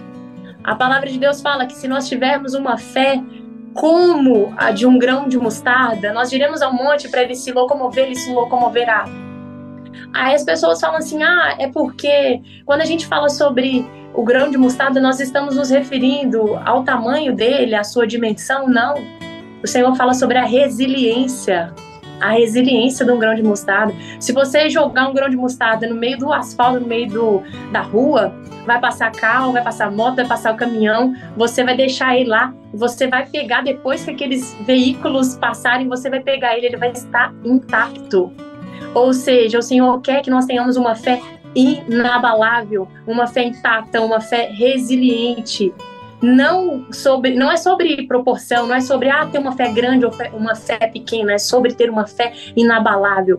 Nada pode nos tirar do local onde o Senhor nos colocou, no ambiente de glória. Nada pode nos tirar do lugar onde o Senhor nos comissionou. As tribulações, os desertos, as lutas, as provas não podem ser maior que a nossa fé em Cristo. Então é sobre isso, sobre continuar firmados em Cristo, tendo fé na certeza de que Ele pode todas as coisas. A Bíblia fala que se nós tivermos fé, se nós tivermos fé, nós iremos alcançar o coração de Deus. Sem fé, nós não podemos alcançar o coração do Senhor. Então, Ele precisa que nós acreditemos e confiemos nele todos os dias das nossas vidas, independente da situação. Porque a Bíblia fala que o Senhor ele nunca nos prometeu que que a nossa vida seria ausente de, de lutas, de provas. Ele disse: No mundo tereis aflições, mas tem de bom ânimo, eu venci o mundo. Ele venceu e nós iremos vencer também, mas para que nós vençamos, nós precisamos ter a fé, uma fé inabalável, resiliente. Nós somos amassados, somos moídos, somos quebrados, mas permanecemos de fé, de pé, em fé, em fé, em busca, né, do galardão de glória até que ele venha, né? Que nós possamos ter isso no nosso coração, que a nossa fé em Deus é indescritível, ela é inegociável e que o nosso coração esteja sempre no Senhor. Esse é o desejo Amém. do meu coração. Amém. Que mensagem poderosa, poderosa. Atingiu Amém. meu coração e, sem dúvidas, atingirá também milhares de outros corações. Eu já preciso Glória finalizar aqui, mas Deus vai preparar para a gente continuar esse nosso bate-papo em uma outra oportunidade. Amém. Então, muito obrigada né, por ter aceitado o convite, por participar aqui com a gente. As portas aqui estarão sempre abertas. Assim que lançar som, manda para a gente, a gente toca, a gente divulga. E que Deus né, continue abençoando demais a sua vida, a sua família e esse lindo ministério. Muito sucesso para você, Gabi. Amém, Vanessa. Deus te abençoe. Muito obrigada mesmo pela oportunidade. Que vocês continuem sendo esse veículo de comunicação. Maravilhoso, viu? Deus abençoe. Tchau, tchau. Amém. Obrigada. Fica com Deus. Tchau, tchau. Amém, com Deus também. Vai.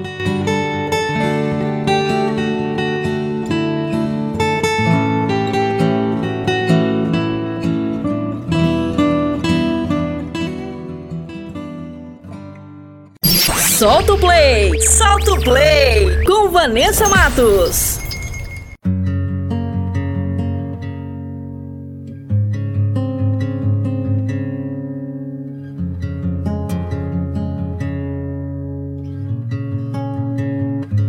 Descobri que sabia andar e decidi caminhar.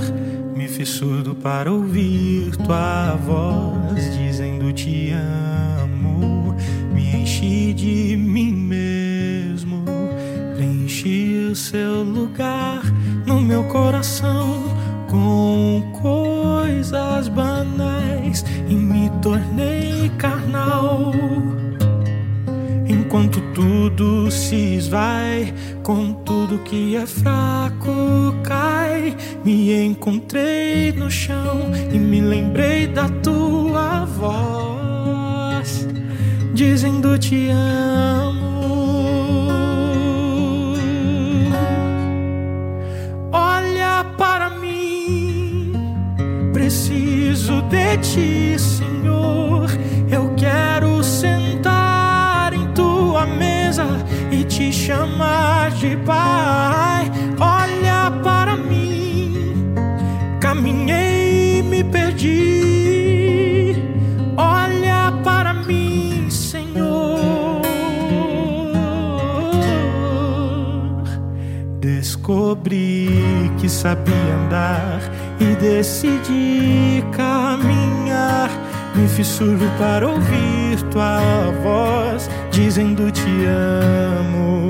Me enchi de mim mesmo, preenchi o seu lugar no meu coração com coisas banais e me tornei carnal.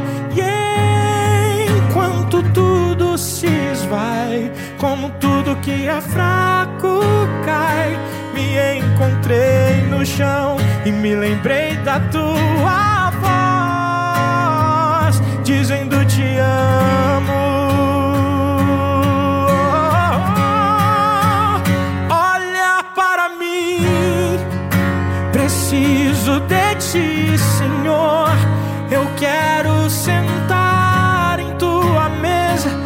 te chamar de Pai. Olha para mim, caminhei e me perdi. Olha para mim, Senhor, meu Deus, quero me entregar, quero me envolver, quero entender esse amor que na cruz ensinou. Quero me entregar, quero me envolver, quero entender esse amor que na cruz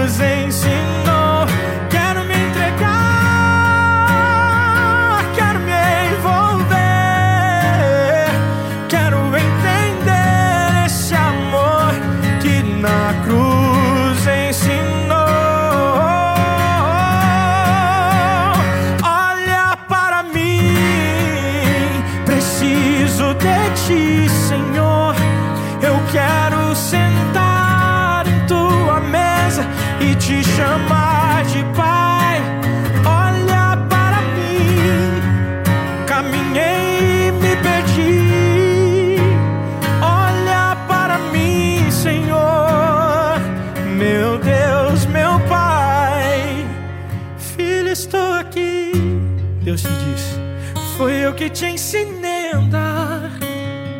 Filho, estou aqui. Quero tirar as vestes sujas, trocar por vestes limpas. Filho, eu estou aqui.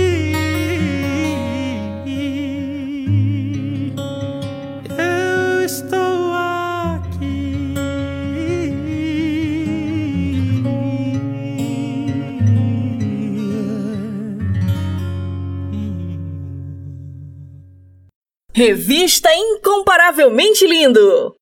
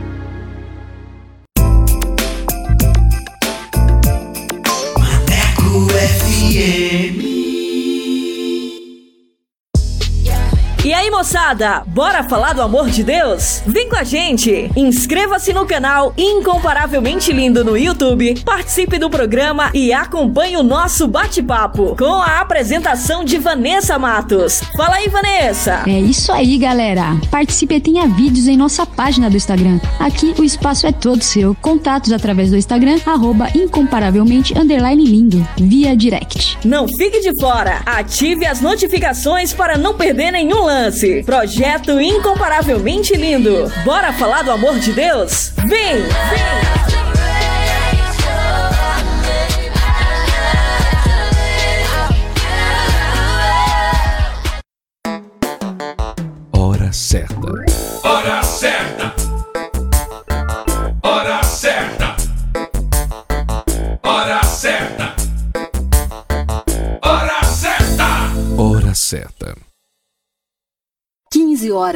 E 45 minutos.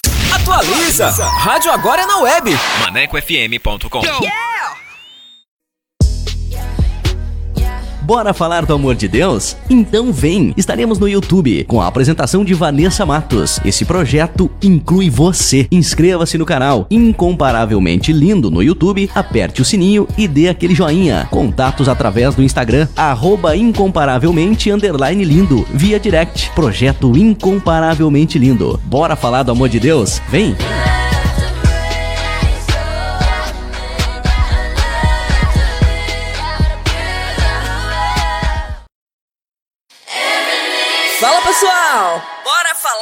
Amor de Deus? O Incomparavelmente Lindo está na Rádio Maneco FM, com a edição Revista Incomparavelmente Lindo, a sua revista semanal, com a apresentação de Vanessa Matos, com um conteúdo exclusivo feito pra você. O programa vai ao ar todos os sábados e domingos, das 14 às 16 horas. Sintonize e participe, porque aqui o espaço é todo seu.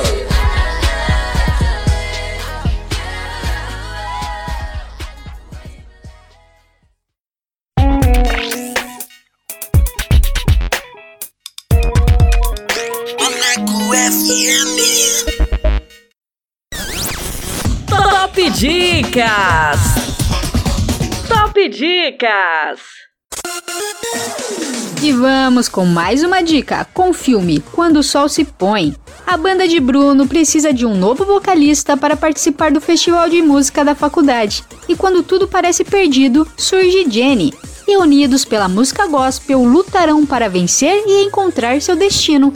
Produzido em 2020, direção Fábio Faria. Anota essa dica aí, manecada!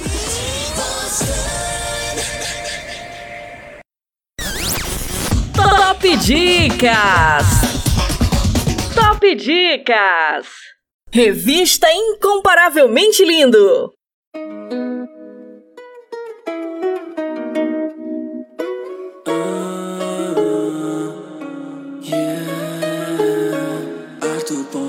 Só há um caminho, verdade. Com ele eu tenho paz. Nada vou temer, sigo seus passos. Quero te encontrar. Só há um caminho, ele é a verdade. Com ele eu tenho paz.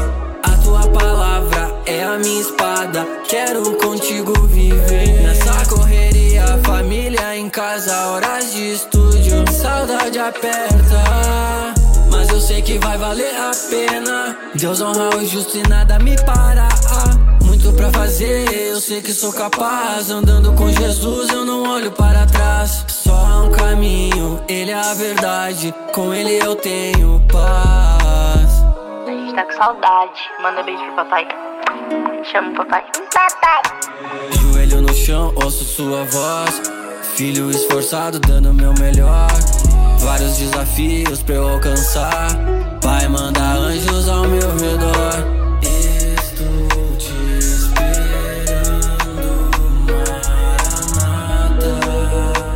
Ora vem, meu Senhor. Ora vem. Me guardou, então é fé no Pai. Não me deixou pra trás. Se for pra largar tudo, eu largo, Pai. Todos esses bens já não me satisfazem. prometeu. Uma família linda você me deu. Viver suas promessas me deixa feliz, encontrei meu lugar. Só há um caminho, ele é a verdade. Com ele eu tenho paz. Nada vou temer, sigo seus passos, quero te encontrar. Só há um caminho, ele é a verdade. Com ele eu tenho paz. A tua palavra é a minha espada. Quero contigo viver. Só há um caminho, ele é a verdade. Com ele eu tenho paz.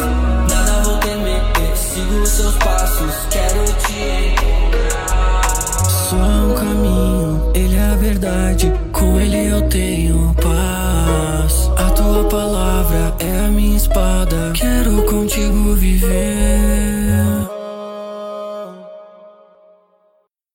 Revista Incomparavelmente Lindo. A apresentação: Vanessa Matos.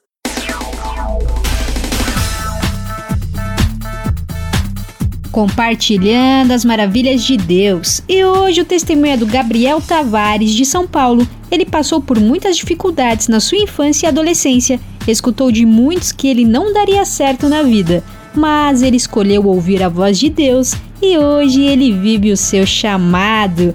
Mas antes de soltar o bate-papo, eu quero falar com você que tem um testemunho para contar. Você que quer compartilhar as maravilhas que Deus fez na sua vida? Manda pra gente. Eu quero conhecer você, a sua história e vamos glorificar o nome do Senhor Jesus. Amém? Solta aí! Compartilhando as maravilhas de Deus. Compartilhando as maravilhas de Deus.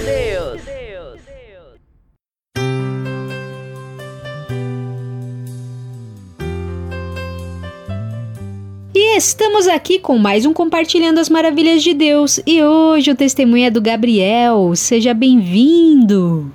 Boa tarde, Vanessa. Boa tarde a todos os nossos ouvintes, pais do Senhor, aos nossos irmãos que estão nos ouvindo essa tarde aqui nesse programa.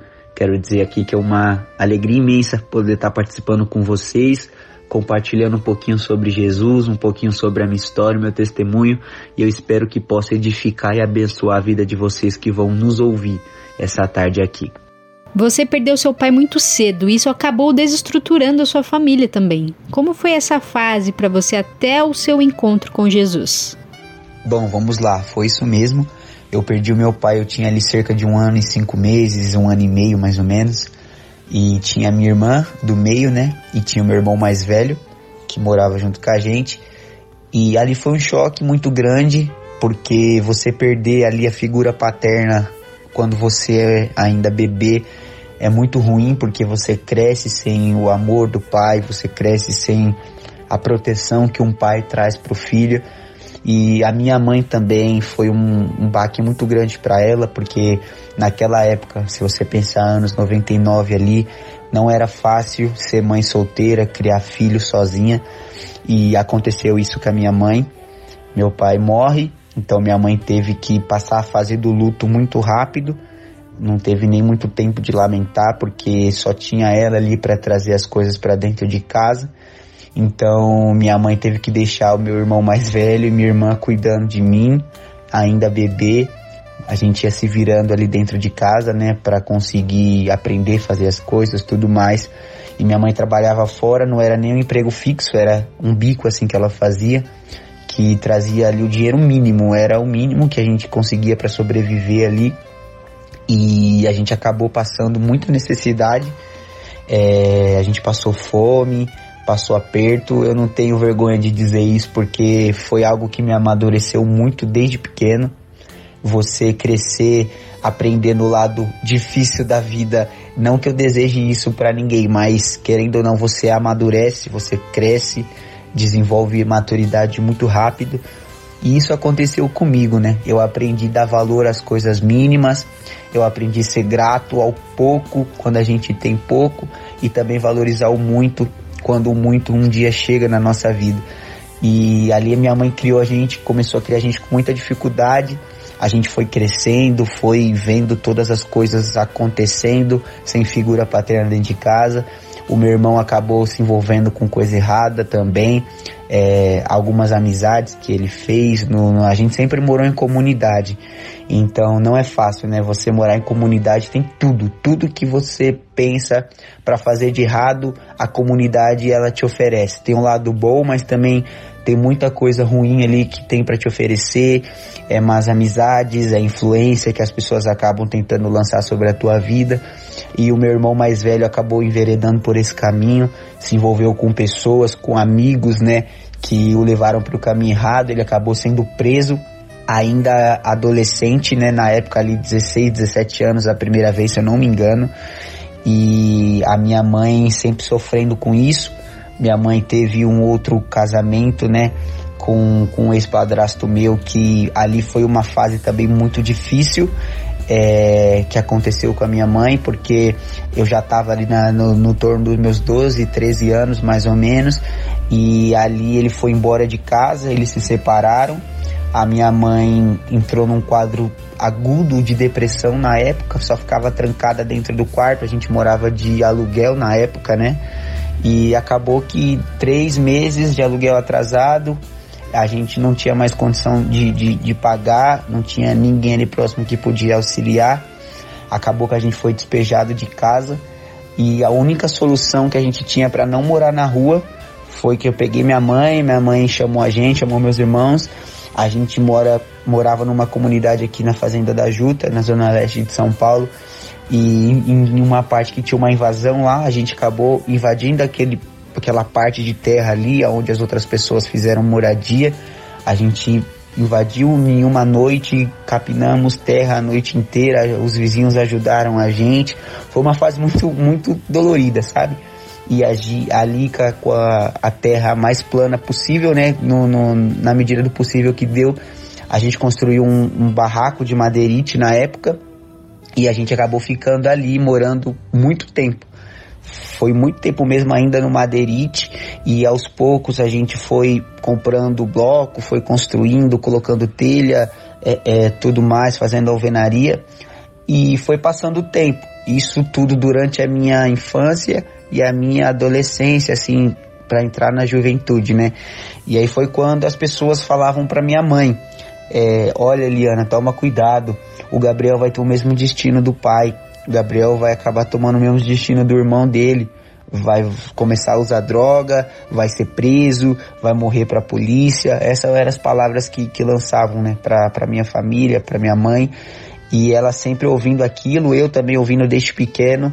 É, só que dentro do meu coração, eu sempre soube que algo diferente em mim ali eu precisava fazer, sabe? Eu precisava tomar um rumo diferente da minha vida, eu não queria eh, eu vi o sofrimento da minha mãe, vi o sofrimento da minha família ao redor e eu colocava dentro do meu coração, eu não quero seguir por esse caminho, eu quero fazer algo diferente, eu quero transformar a, a, o local que eu vivo, as pessoas à minha volta até então que, que mesmo ainda vivendo um pouco no mundo, né, na minha adolescência, conheci um pouco o mundo, as coisas do mundo, festas, essas coisas, nunca me envolvi com droga, é, é, esse tipo de coisa, mas eu conheci o mundo, vivi um pouco lá fora, até um dia então que, graças a Deus ali, é, embora as palavras contrárias que eu ouvia, né? Que minha mãe ouvia dizendo que eu seria só coisa ruim, que eu iria dar errado, que eu iria ser só mais um, até um dia que eu encontrei a Jesus e a partir daquele momento a minha história começou realmente a, a, a, a ser mudada, sabe? Como você conheceu a igreja evangélica e como foi esse processo de aceitar Jesus em sua vida? Então, o meu encontro com a igreja, com Jesus, ele foi algo assim muito é, é marcante para mim. E para você ver como as coisas de Deus elas se cumprem, né? Assim como diz a palavra lá em Eclesiastes capítulo 3, que há um propósito para todas as coisas debaixo do céu, há um tempo determinado para todas as coisas. Naquele ambiente ali que eu estava inserido, naquela invasão, naquela comunidade ali que a gente morava, uma igreja, que foi a igreja que eu aceitei Jesus na época, fazia um trabalho ali naquela comunidade de um ponto de pregação, abrir um ponto de pregação, para quem não sabe o que é um ponto de pregação, é um, uns irmãos se reúnem para fazer culto nos lares, geralmente. E tinha culto no lar, na casa de uma de uma irmã lá na época, né? E era dentro de um barraco assim, é, é, é bem humilde, tinha um, um, um teto coberto com lona na época E começou um trabalho lá na, naquele ponto de pregação, os cultos acontecendo. Minha mãe começou a ir primeiro, minha mãe começou a visitar. E, e ela, eu vi que ela ia uma semana, e na outra semana ela foi de novo, e ela me convidando, vamos filho, vamos lá pra você conhecer o, o, culto, você vai gostar. E eu não queria saber de igreja, eu não queria saber dessas coisas de, de Jesus, porque eu, eu, jogava futebol na época, né? Eu jogava numa categoria de base de um time, eu tava focado no futebol, focado nos estudos lá. Falei, não, mãe, eu, qualquer dia eu vou, hoje eu não quero. E ficava nessa, sabe? Aquele, aquela conversa de enrolação de todo mundo que quer fugir. Ah, não, não quero, hoje eu não vou, amanhã eu vou. E ficava nessa. Até que um dia, uma noite lá eu tava em casa, minha mãe tava indo, eu falei, ah, eu vou. Ela me convidou, eu fui. E cheguei naquele culto lá, muito humilde o ambiente, não tinha instrumento musical, não tinha nada. Tinha um microfone, as caixas improvisadas lá. E o culto começou cantando o hino da harpa é, é Assembleia de Deus Raiz, sabe? Aqueles hinos da harpa abençoado. E os irmãos começaram um culto, hino da harpa, oração, palavra. E eu fui começando a sentir algo dentro do meu coração diferente, assim. Parecia que estava fazendo sentido aquilo para mim. A palavra parecia que era direcionada ao meu coração. Os louvores que os irmãos cantavam, aquilo ali foi me trazendo alegria. Fui ficando emocionado, eu chorava. E no final do culto fizeram um apelo. Eu não aceitei Jesus naquele dia eu fiquei com medo, com receio naquele primeiro dia. Todo mundo tem aquele medo. Você sabe que Jesus está te chamando, mas você teme, sabe? E aí os irmãos falaram: olha, a gente vai continuar o trabalho aqui, continua vindo. É, e a gente também tem a congregação próxima aqui para você ir lá visitar, tudo mais. Eles tinham uma sede também que ficava em Santo André. Quando der, vai lá também. Falei: tá bom. Comecei aí, era toda segunda-feira, eu fui na outra. Aí na outra eu fui de novo. E eu me lembro que hum, teve uma, uma campanha que era de quarta-feira na sede desse ministério e os irmãos me convidaram e eu fui lá. E foi quando eu fui naquele culto que lá na sede que eu firmei realmente a minha aliança. Foi um culto abençoado. O pastor pregou, o pastor que estava ministrando no dia trouxe uma palavra abençoada. Os louvores falaram muito comigo, chorava muito. E no final do culto eu só selei aquilo que eu tinha sentido muito tempo no ponto de pregação. falei, eu quero aceitar Jesus. Eu fui lá, o pastor fez o apelo e eu entreguei a minha vida a Jesus aquele dia, sabe? E foi algo assim extraordinário porque eu fui com lágrima lá na frente, eu fui chorando, o meu coração foi derramado mesmo na presença de Jesus. E desde aquele dia então, lá no ano de 2015, é, foi aonde eu decidi aceitar Jesus como meu único e suficiente Salvador. E ali começou a minha caminhada com Jesus, sabe?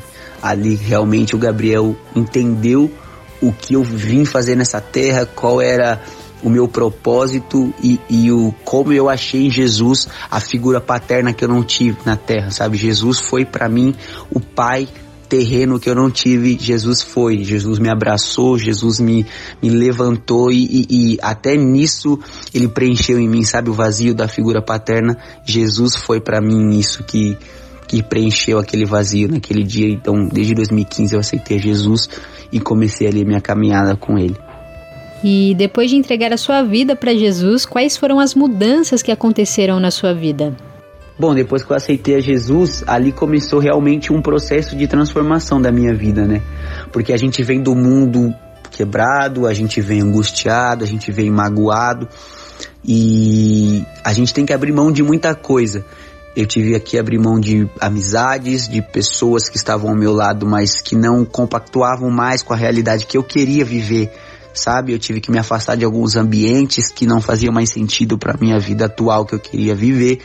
E isso é uma renúncia diária. As pessoas pensam que, ah, eu aceitei Jesus hoje, eu já vou ser transformado da água para o vinho. Não, não é assim. É, o processo da transformação, da libertação, ele vem com o tempo. A gente tem que ter força de vontade e pedir muita graça a Deus, sabe? Ao Espírito Santo. E ali minha vida foi sendo transformada aos poucos. Jesus foi me lapidando, foi me moldando. Eu fui perdendo algumas coisas que para mim era importante. Eu deixei o futebol de lado, acabei saindo do clube que eu jogava. É, é, assim, do nada, foi algo que aconteceu. Eu entendi que foi uma porta de, de Deus que se fechou para mim. Tanto é que Deus confirmou através de pessoas que não era aquilo que Deus tinha para mim. E para mim foi um passo muito dolorido, porque eu amava jogar futebol. Eu tinha um sonho de me tornar jogador profissional na época, tudo mais. Só que eu entendi, sabe? Eu, eu aceitei aquilo que Deus falou para mim que o que ele tinha para que eu ia viver era coisa grande, e o que ele tinha para mim era coisas maiores. Então, depois do tempo que você aceita Jesus, começa o processo. Eu aceitei Jesus lá ali pro começo de 2015, mais ou menos, só que eu só fui me batizar no final do ano. Já era já tinha tido um batismo, eu não quis participar no final do ano de 2015, aí sim eu tomei a decisão de me batizar, de, de nascer de novo é, em novembro de 2015 e, e lá foi um começou um outro tempo na minha vida, sabe? E depois do batismo assim, eu posso dizer que eu já estava realmente completo é, é, na minha mente daquilo que eu queria viver em Jesus, sabe? E, e eu me lembro que Deus começou a fazer muitas promessas para mim. Jesus começou a falar muitas coisas para mim que que eu comecei a ouvir aquilo e comecei a, a imaginar como que iria acontecer, porque a minha situação atual não compactuava com a promessa de Jesus, porque a promessa de Jesus sempre vai ser maior do que a nossa situação atual.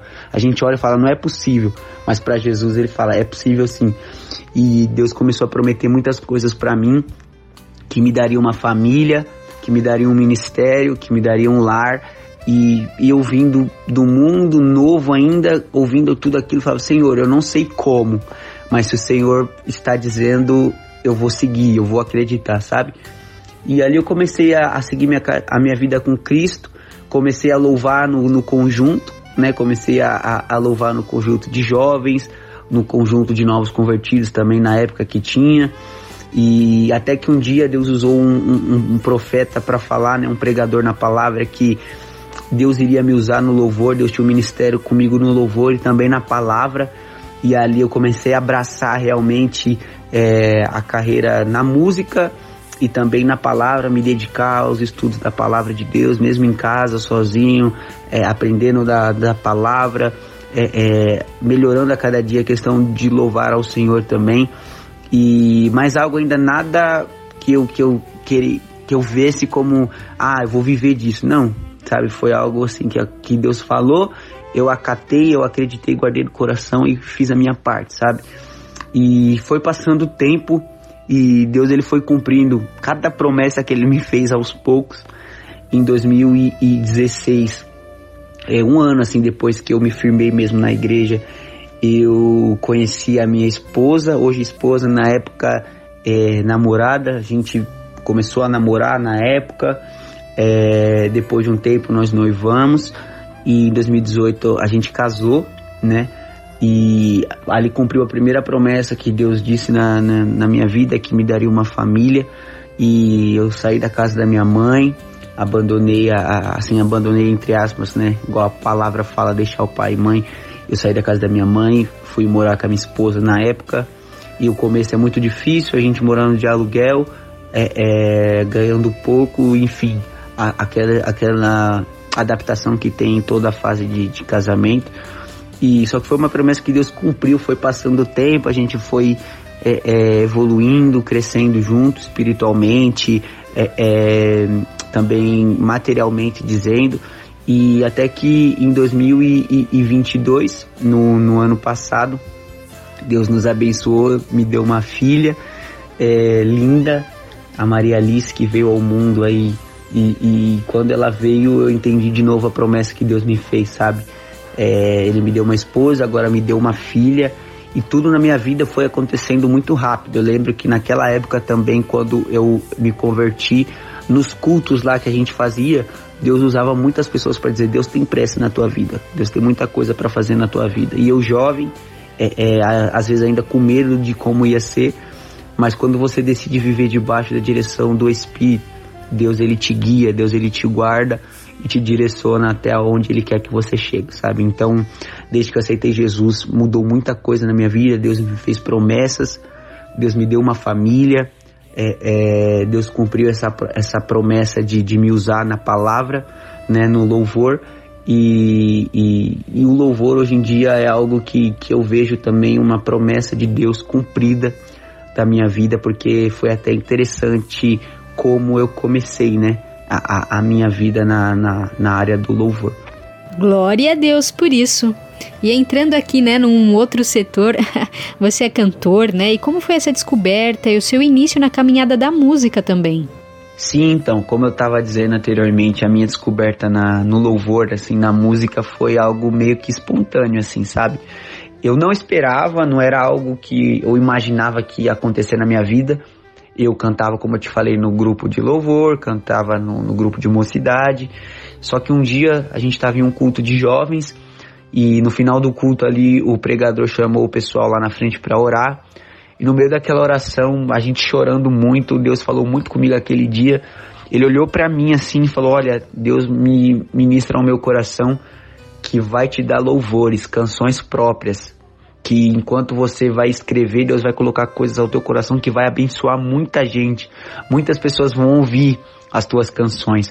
E eu ouvi aquilo e eu não, não conseguia entender. Eu falava, ah, vai nada, eu nem, nem gosto, nem escrevo louvor, como assim Deus vai me dar canções, sabe? A gente tem aquele, aquele pensamento no, no, na nossa cabeça, ah, vai nada, tá bom. Mas eu guardei, eu falei amém, guardei no meu coração e continuei a minha vida normal com Cristo.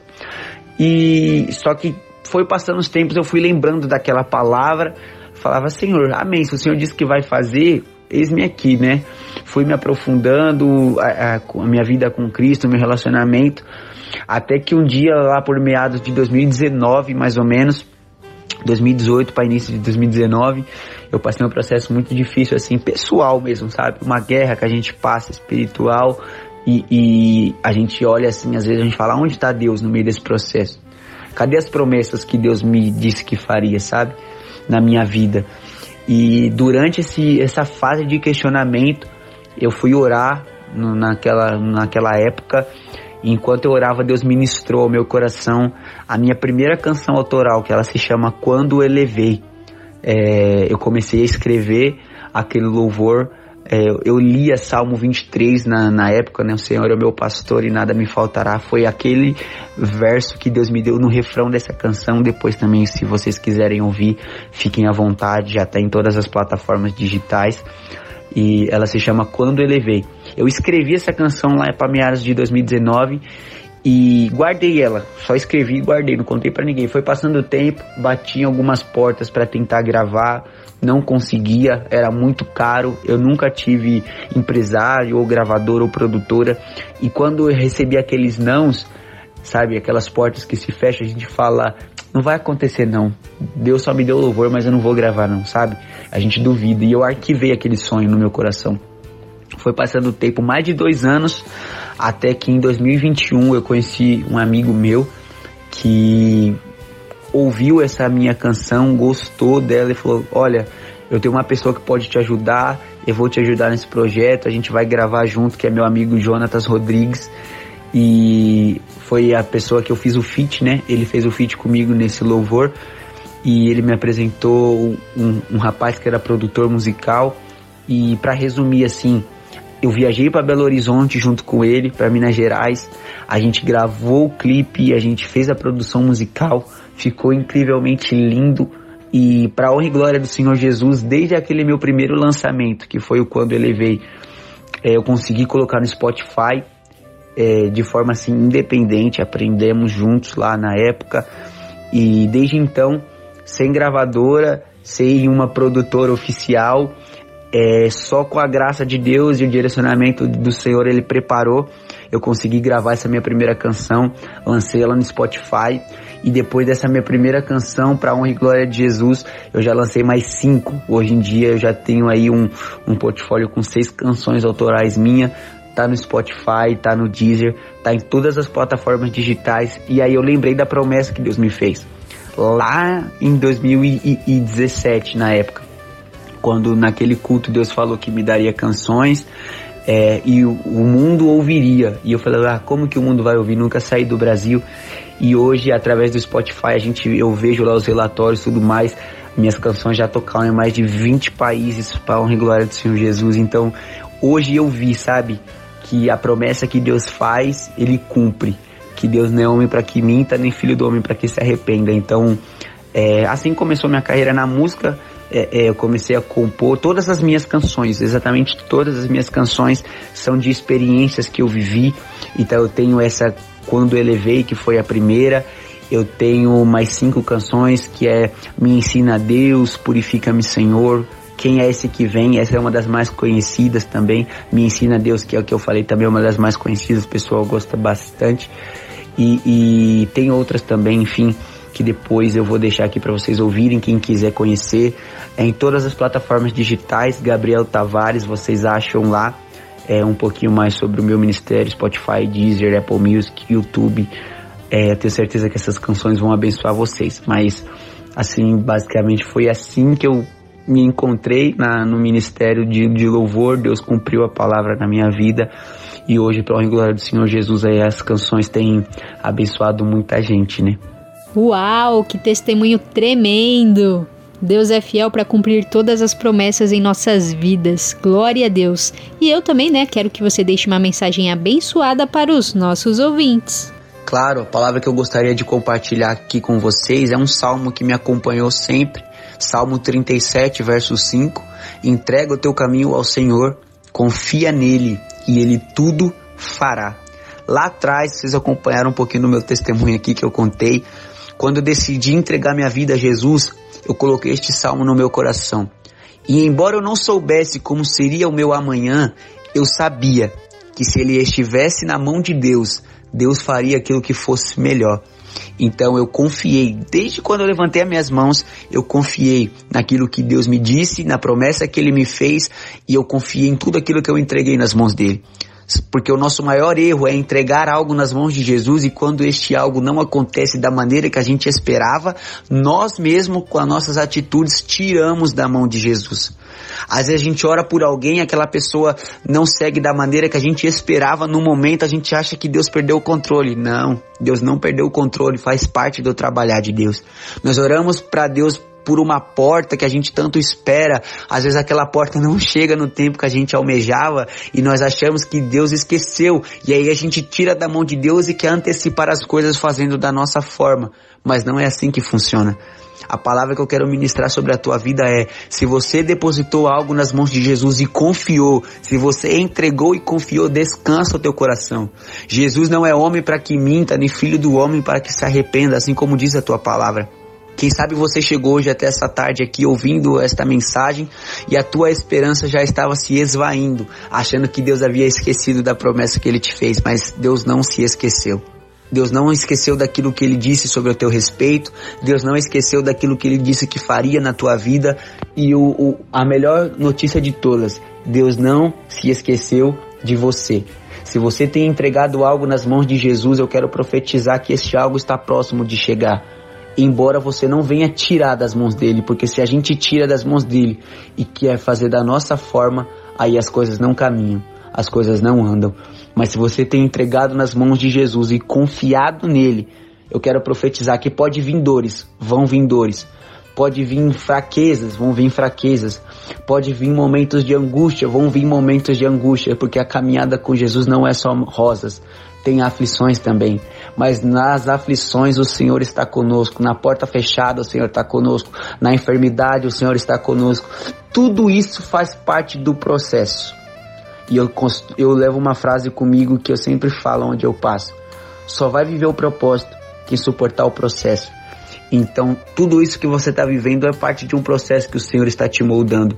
E em breve aquilo que Ele prometeu vai se materializar nas tuas mãos. Então, entrega o teu caminho a Ele, confia, porque o demais tudo Ele fará. Amém? Amém, amém. Que mensagem poderosa. E eu já quero agradecer demais a sua participação aqui em nosso programa. Muito obrigada por compartilhar o seu testemunho. Foi um prazer conhecer um pouquinho da sua história. Que Deus continue abençoando demais a sua vida, a sua família e o seu ministério. Um abraço e obrigada pela participação.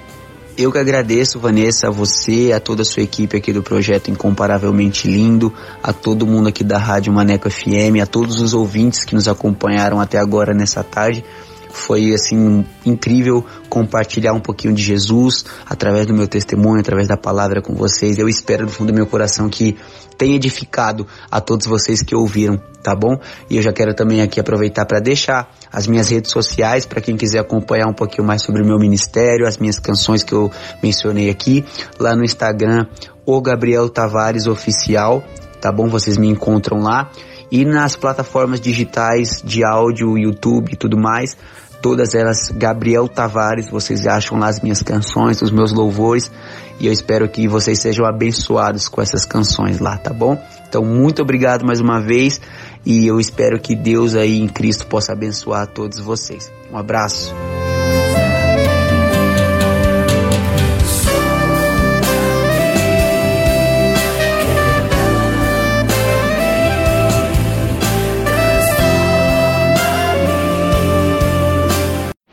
Compartilhando as maravilhas de Deus. Compartilhando as maravilhas de Deus.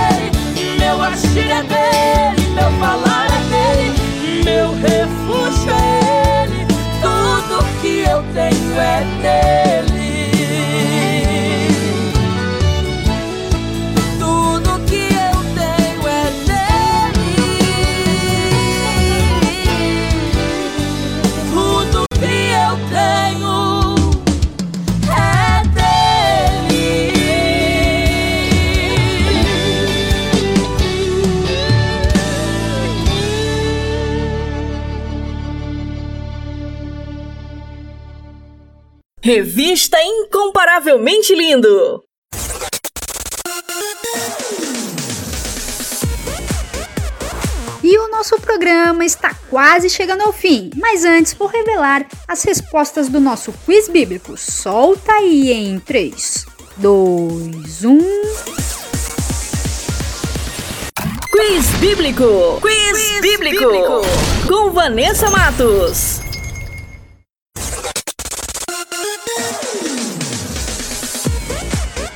A primeira pergunta era: Em qual ilha João estava exilado quando escreveu o livro de Apocalipse? E a alternativa correta é a letra C: Ilha de Patmos.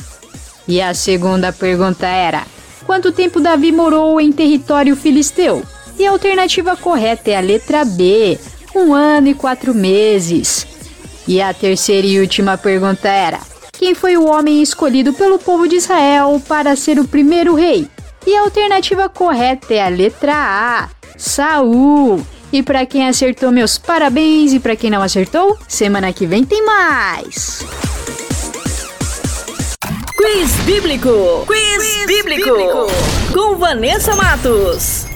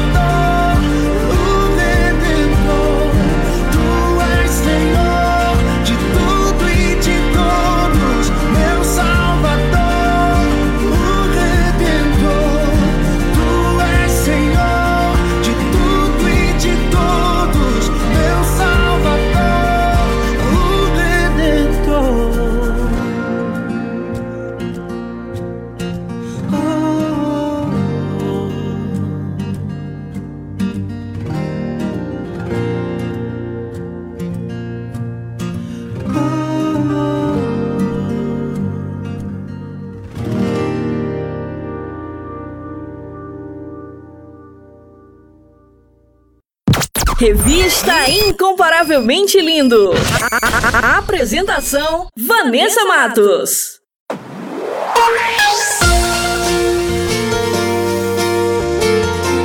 O nosso programa vai ficando por aqui. Essa foi a edição Revista Incomparavelmente Linda, a sua revista semanal. E temos uma novidade: Todos os nossos programas estão disponíveis na plataforma digital do Spotify. É só baixar o aplicativo e digitar Revista Incomparavelmente Linda e uma lista com todas as nossas edições irão aparecer. É só escolher e ouvir quantas vezes quiser. E aproveite e compartilhe o nosso conteúdo, abençoando quem você ama, quem está precisando de uma palavra poderosa. E nos ajude a fazer essa semente crescer. E só lembrando que eu estou no canal do YouTube com o programa Incomparavelmente Lindo. Se inscreva no canal, ativem as notificações e siga nossa página no Instagram, arroba incomparavelmente lindo. Muito obrigada pela companhia, um beijo no coração, fiquem com Deus e até a próxima semana. Revista Incomparavelmente Lindo, a sua revista semanal com Vanessa Matos. Maneco FM.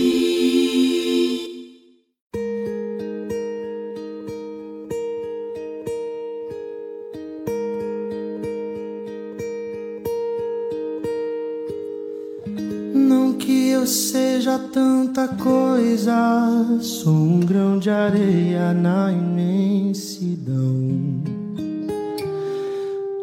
Mas cabe quase o mundo inteiro no meu peito. Carrego todas as memórias, todos os sabores que daqui provei. Levo comigo os abraços que ganhei. Mas se tiver que definir em uma só palavra, resumir a minha história numa só canção, se dessa vida eu levasse um só nome, Ele é Cristo. Tudo que eu vivi, todos os amores, terras que pisei, amigos que ganhei, não nada é melhor. Não nada me falta, eu encontrei meu Cristo. Tudo que eu vivi, todos os castelos, tudo que alcancei, tudo que eu nem sei, nada Não quero mais nada, eu encontrei o meu Jesus.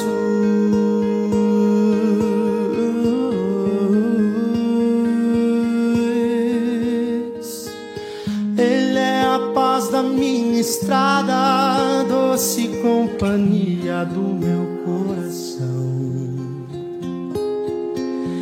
O ombro amigo onde despejo minhas mágoas.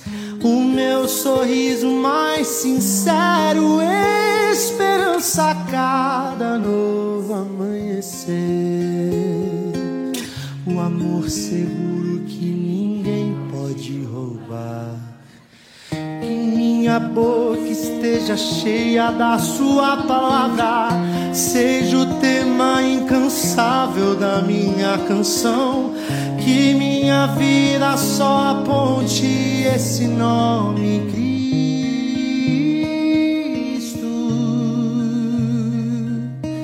Tudo que eu vivi, todos os amores, terras que pisei, amigos que ganhei, não nada é melhor.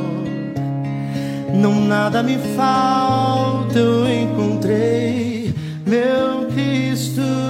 Tudo que eu vivi, todos os castelos, tudo que alcancei, tudo que eu nem sei, nada é melhor.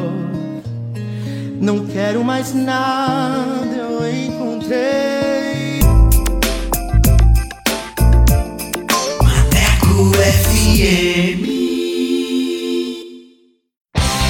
A conexão que nos une tem nome. Navega Mais Telecom, a melhor internet da região. Tecnologia de ponta, 100% fibra ótica. Velocidade e estabilidade com a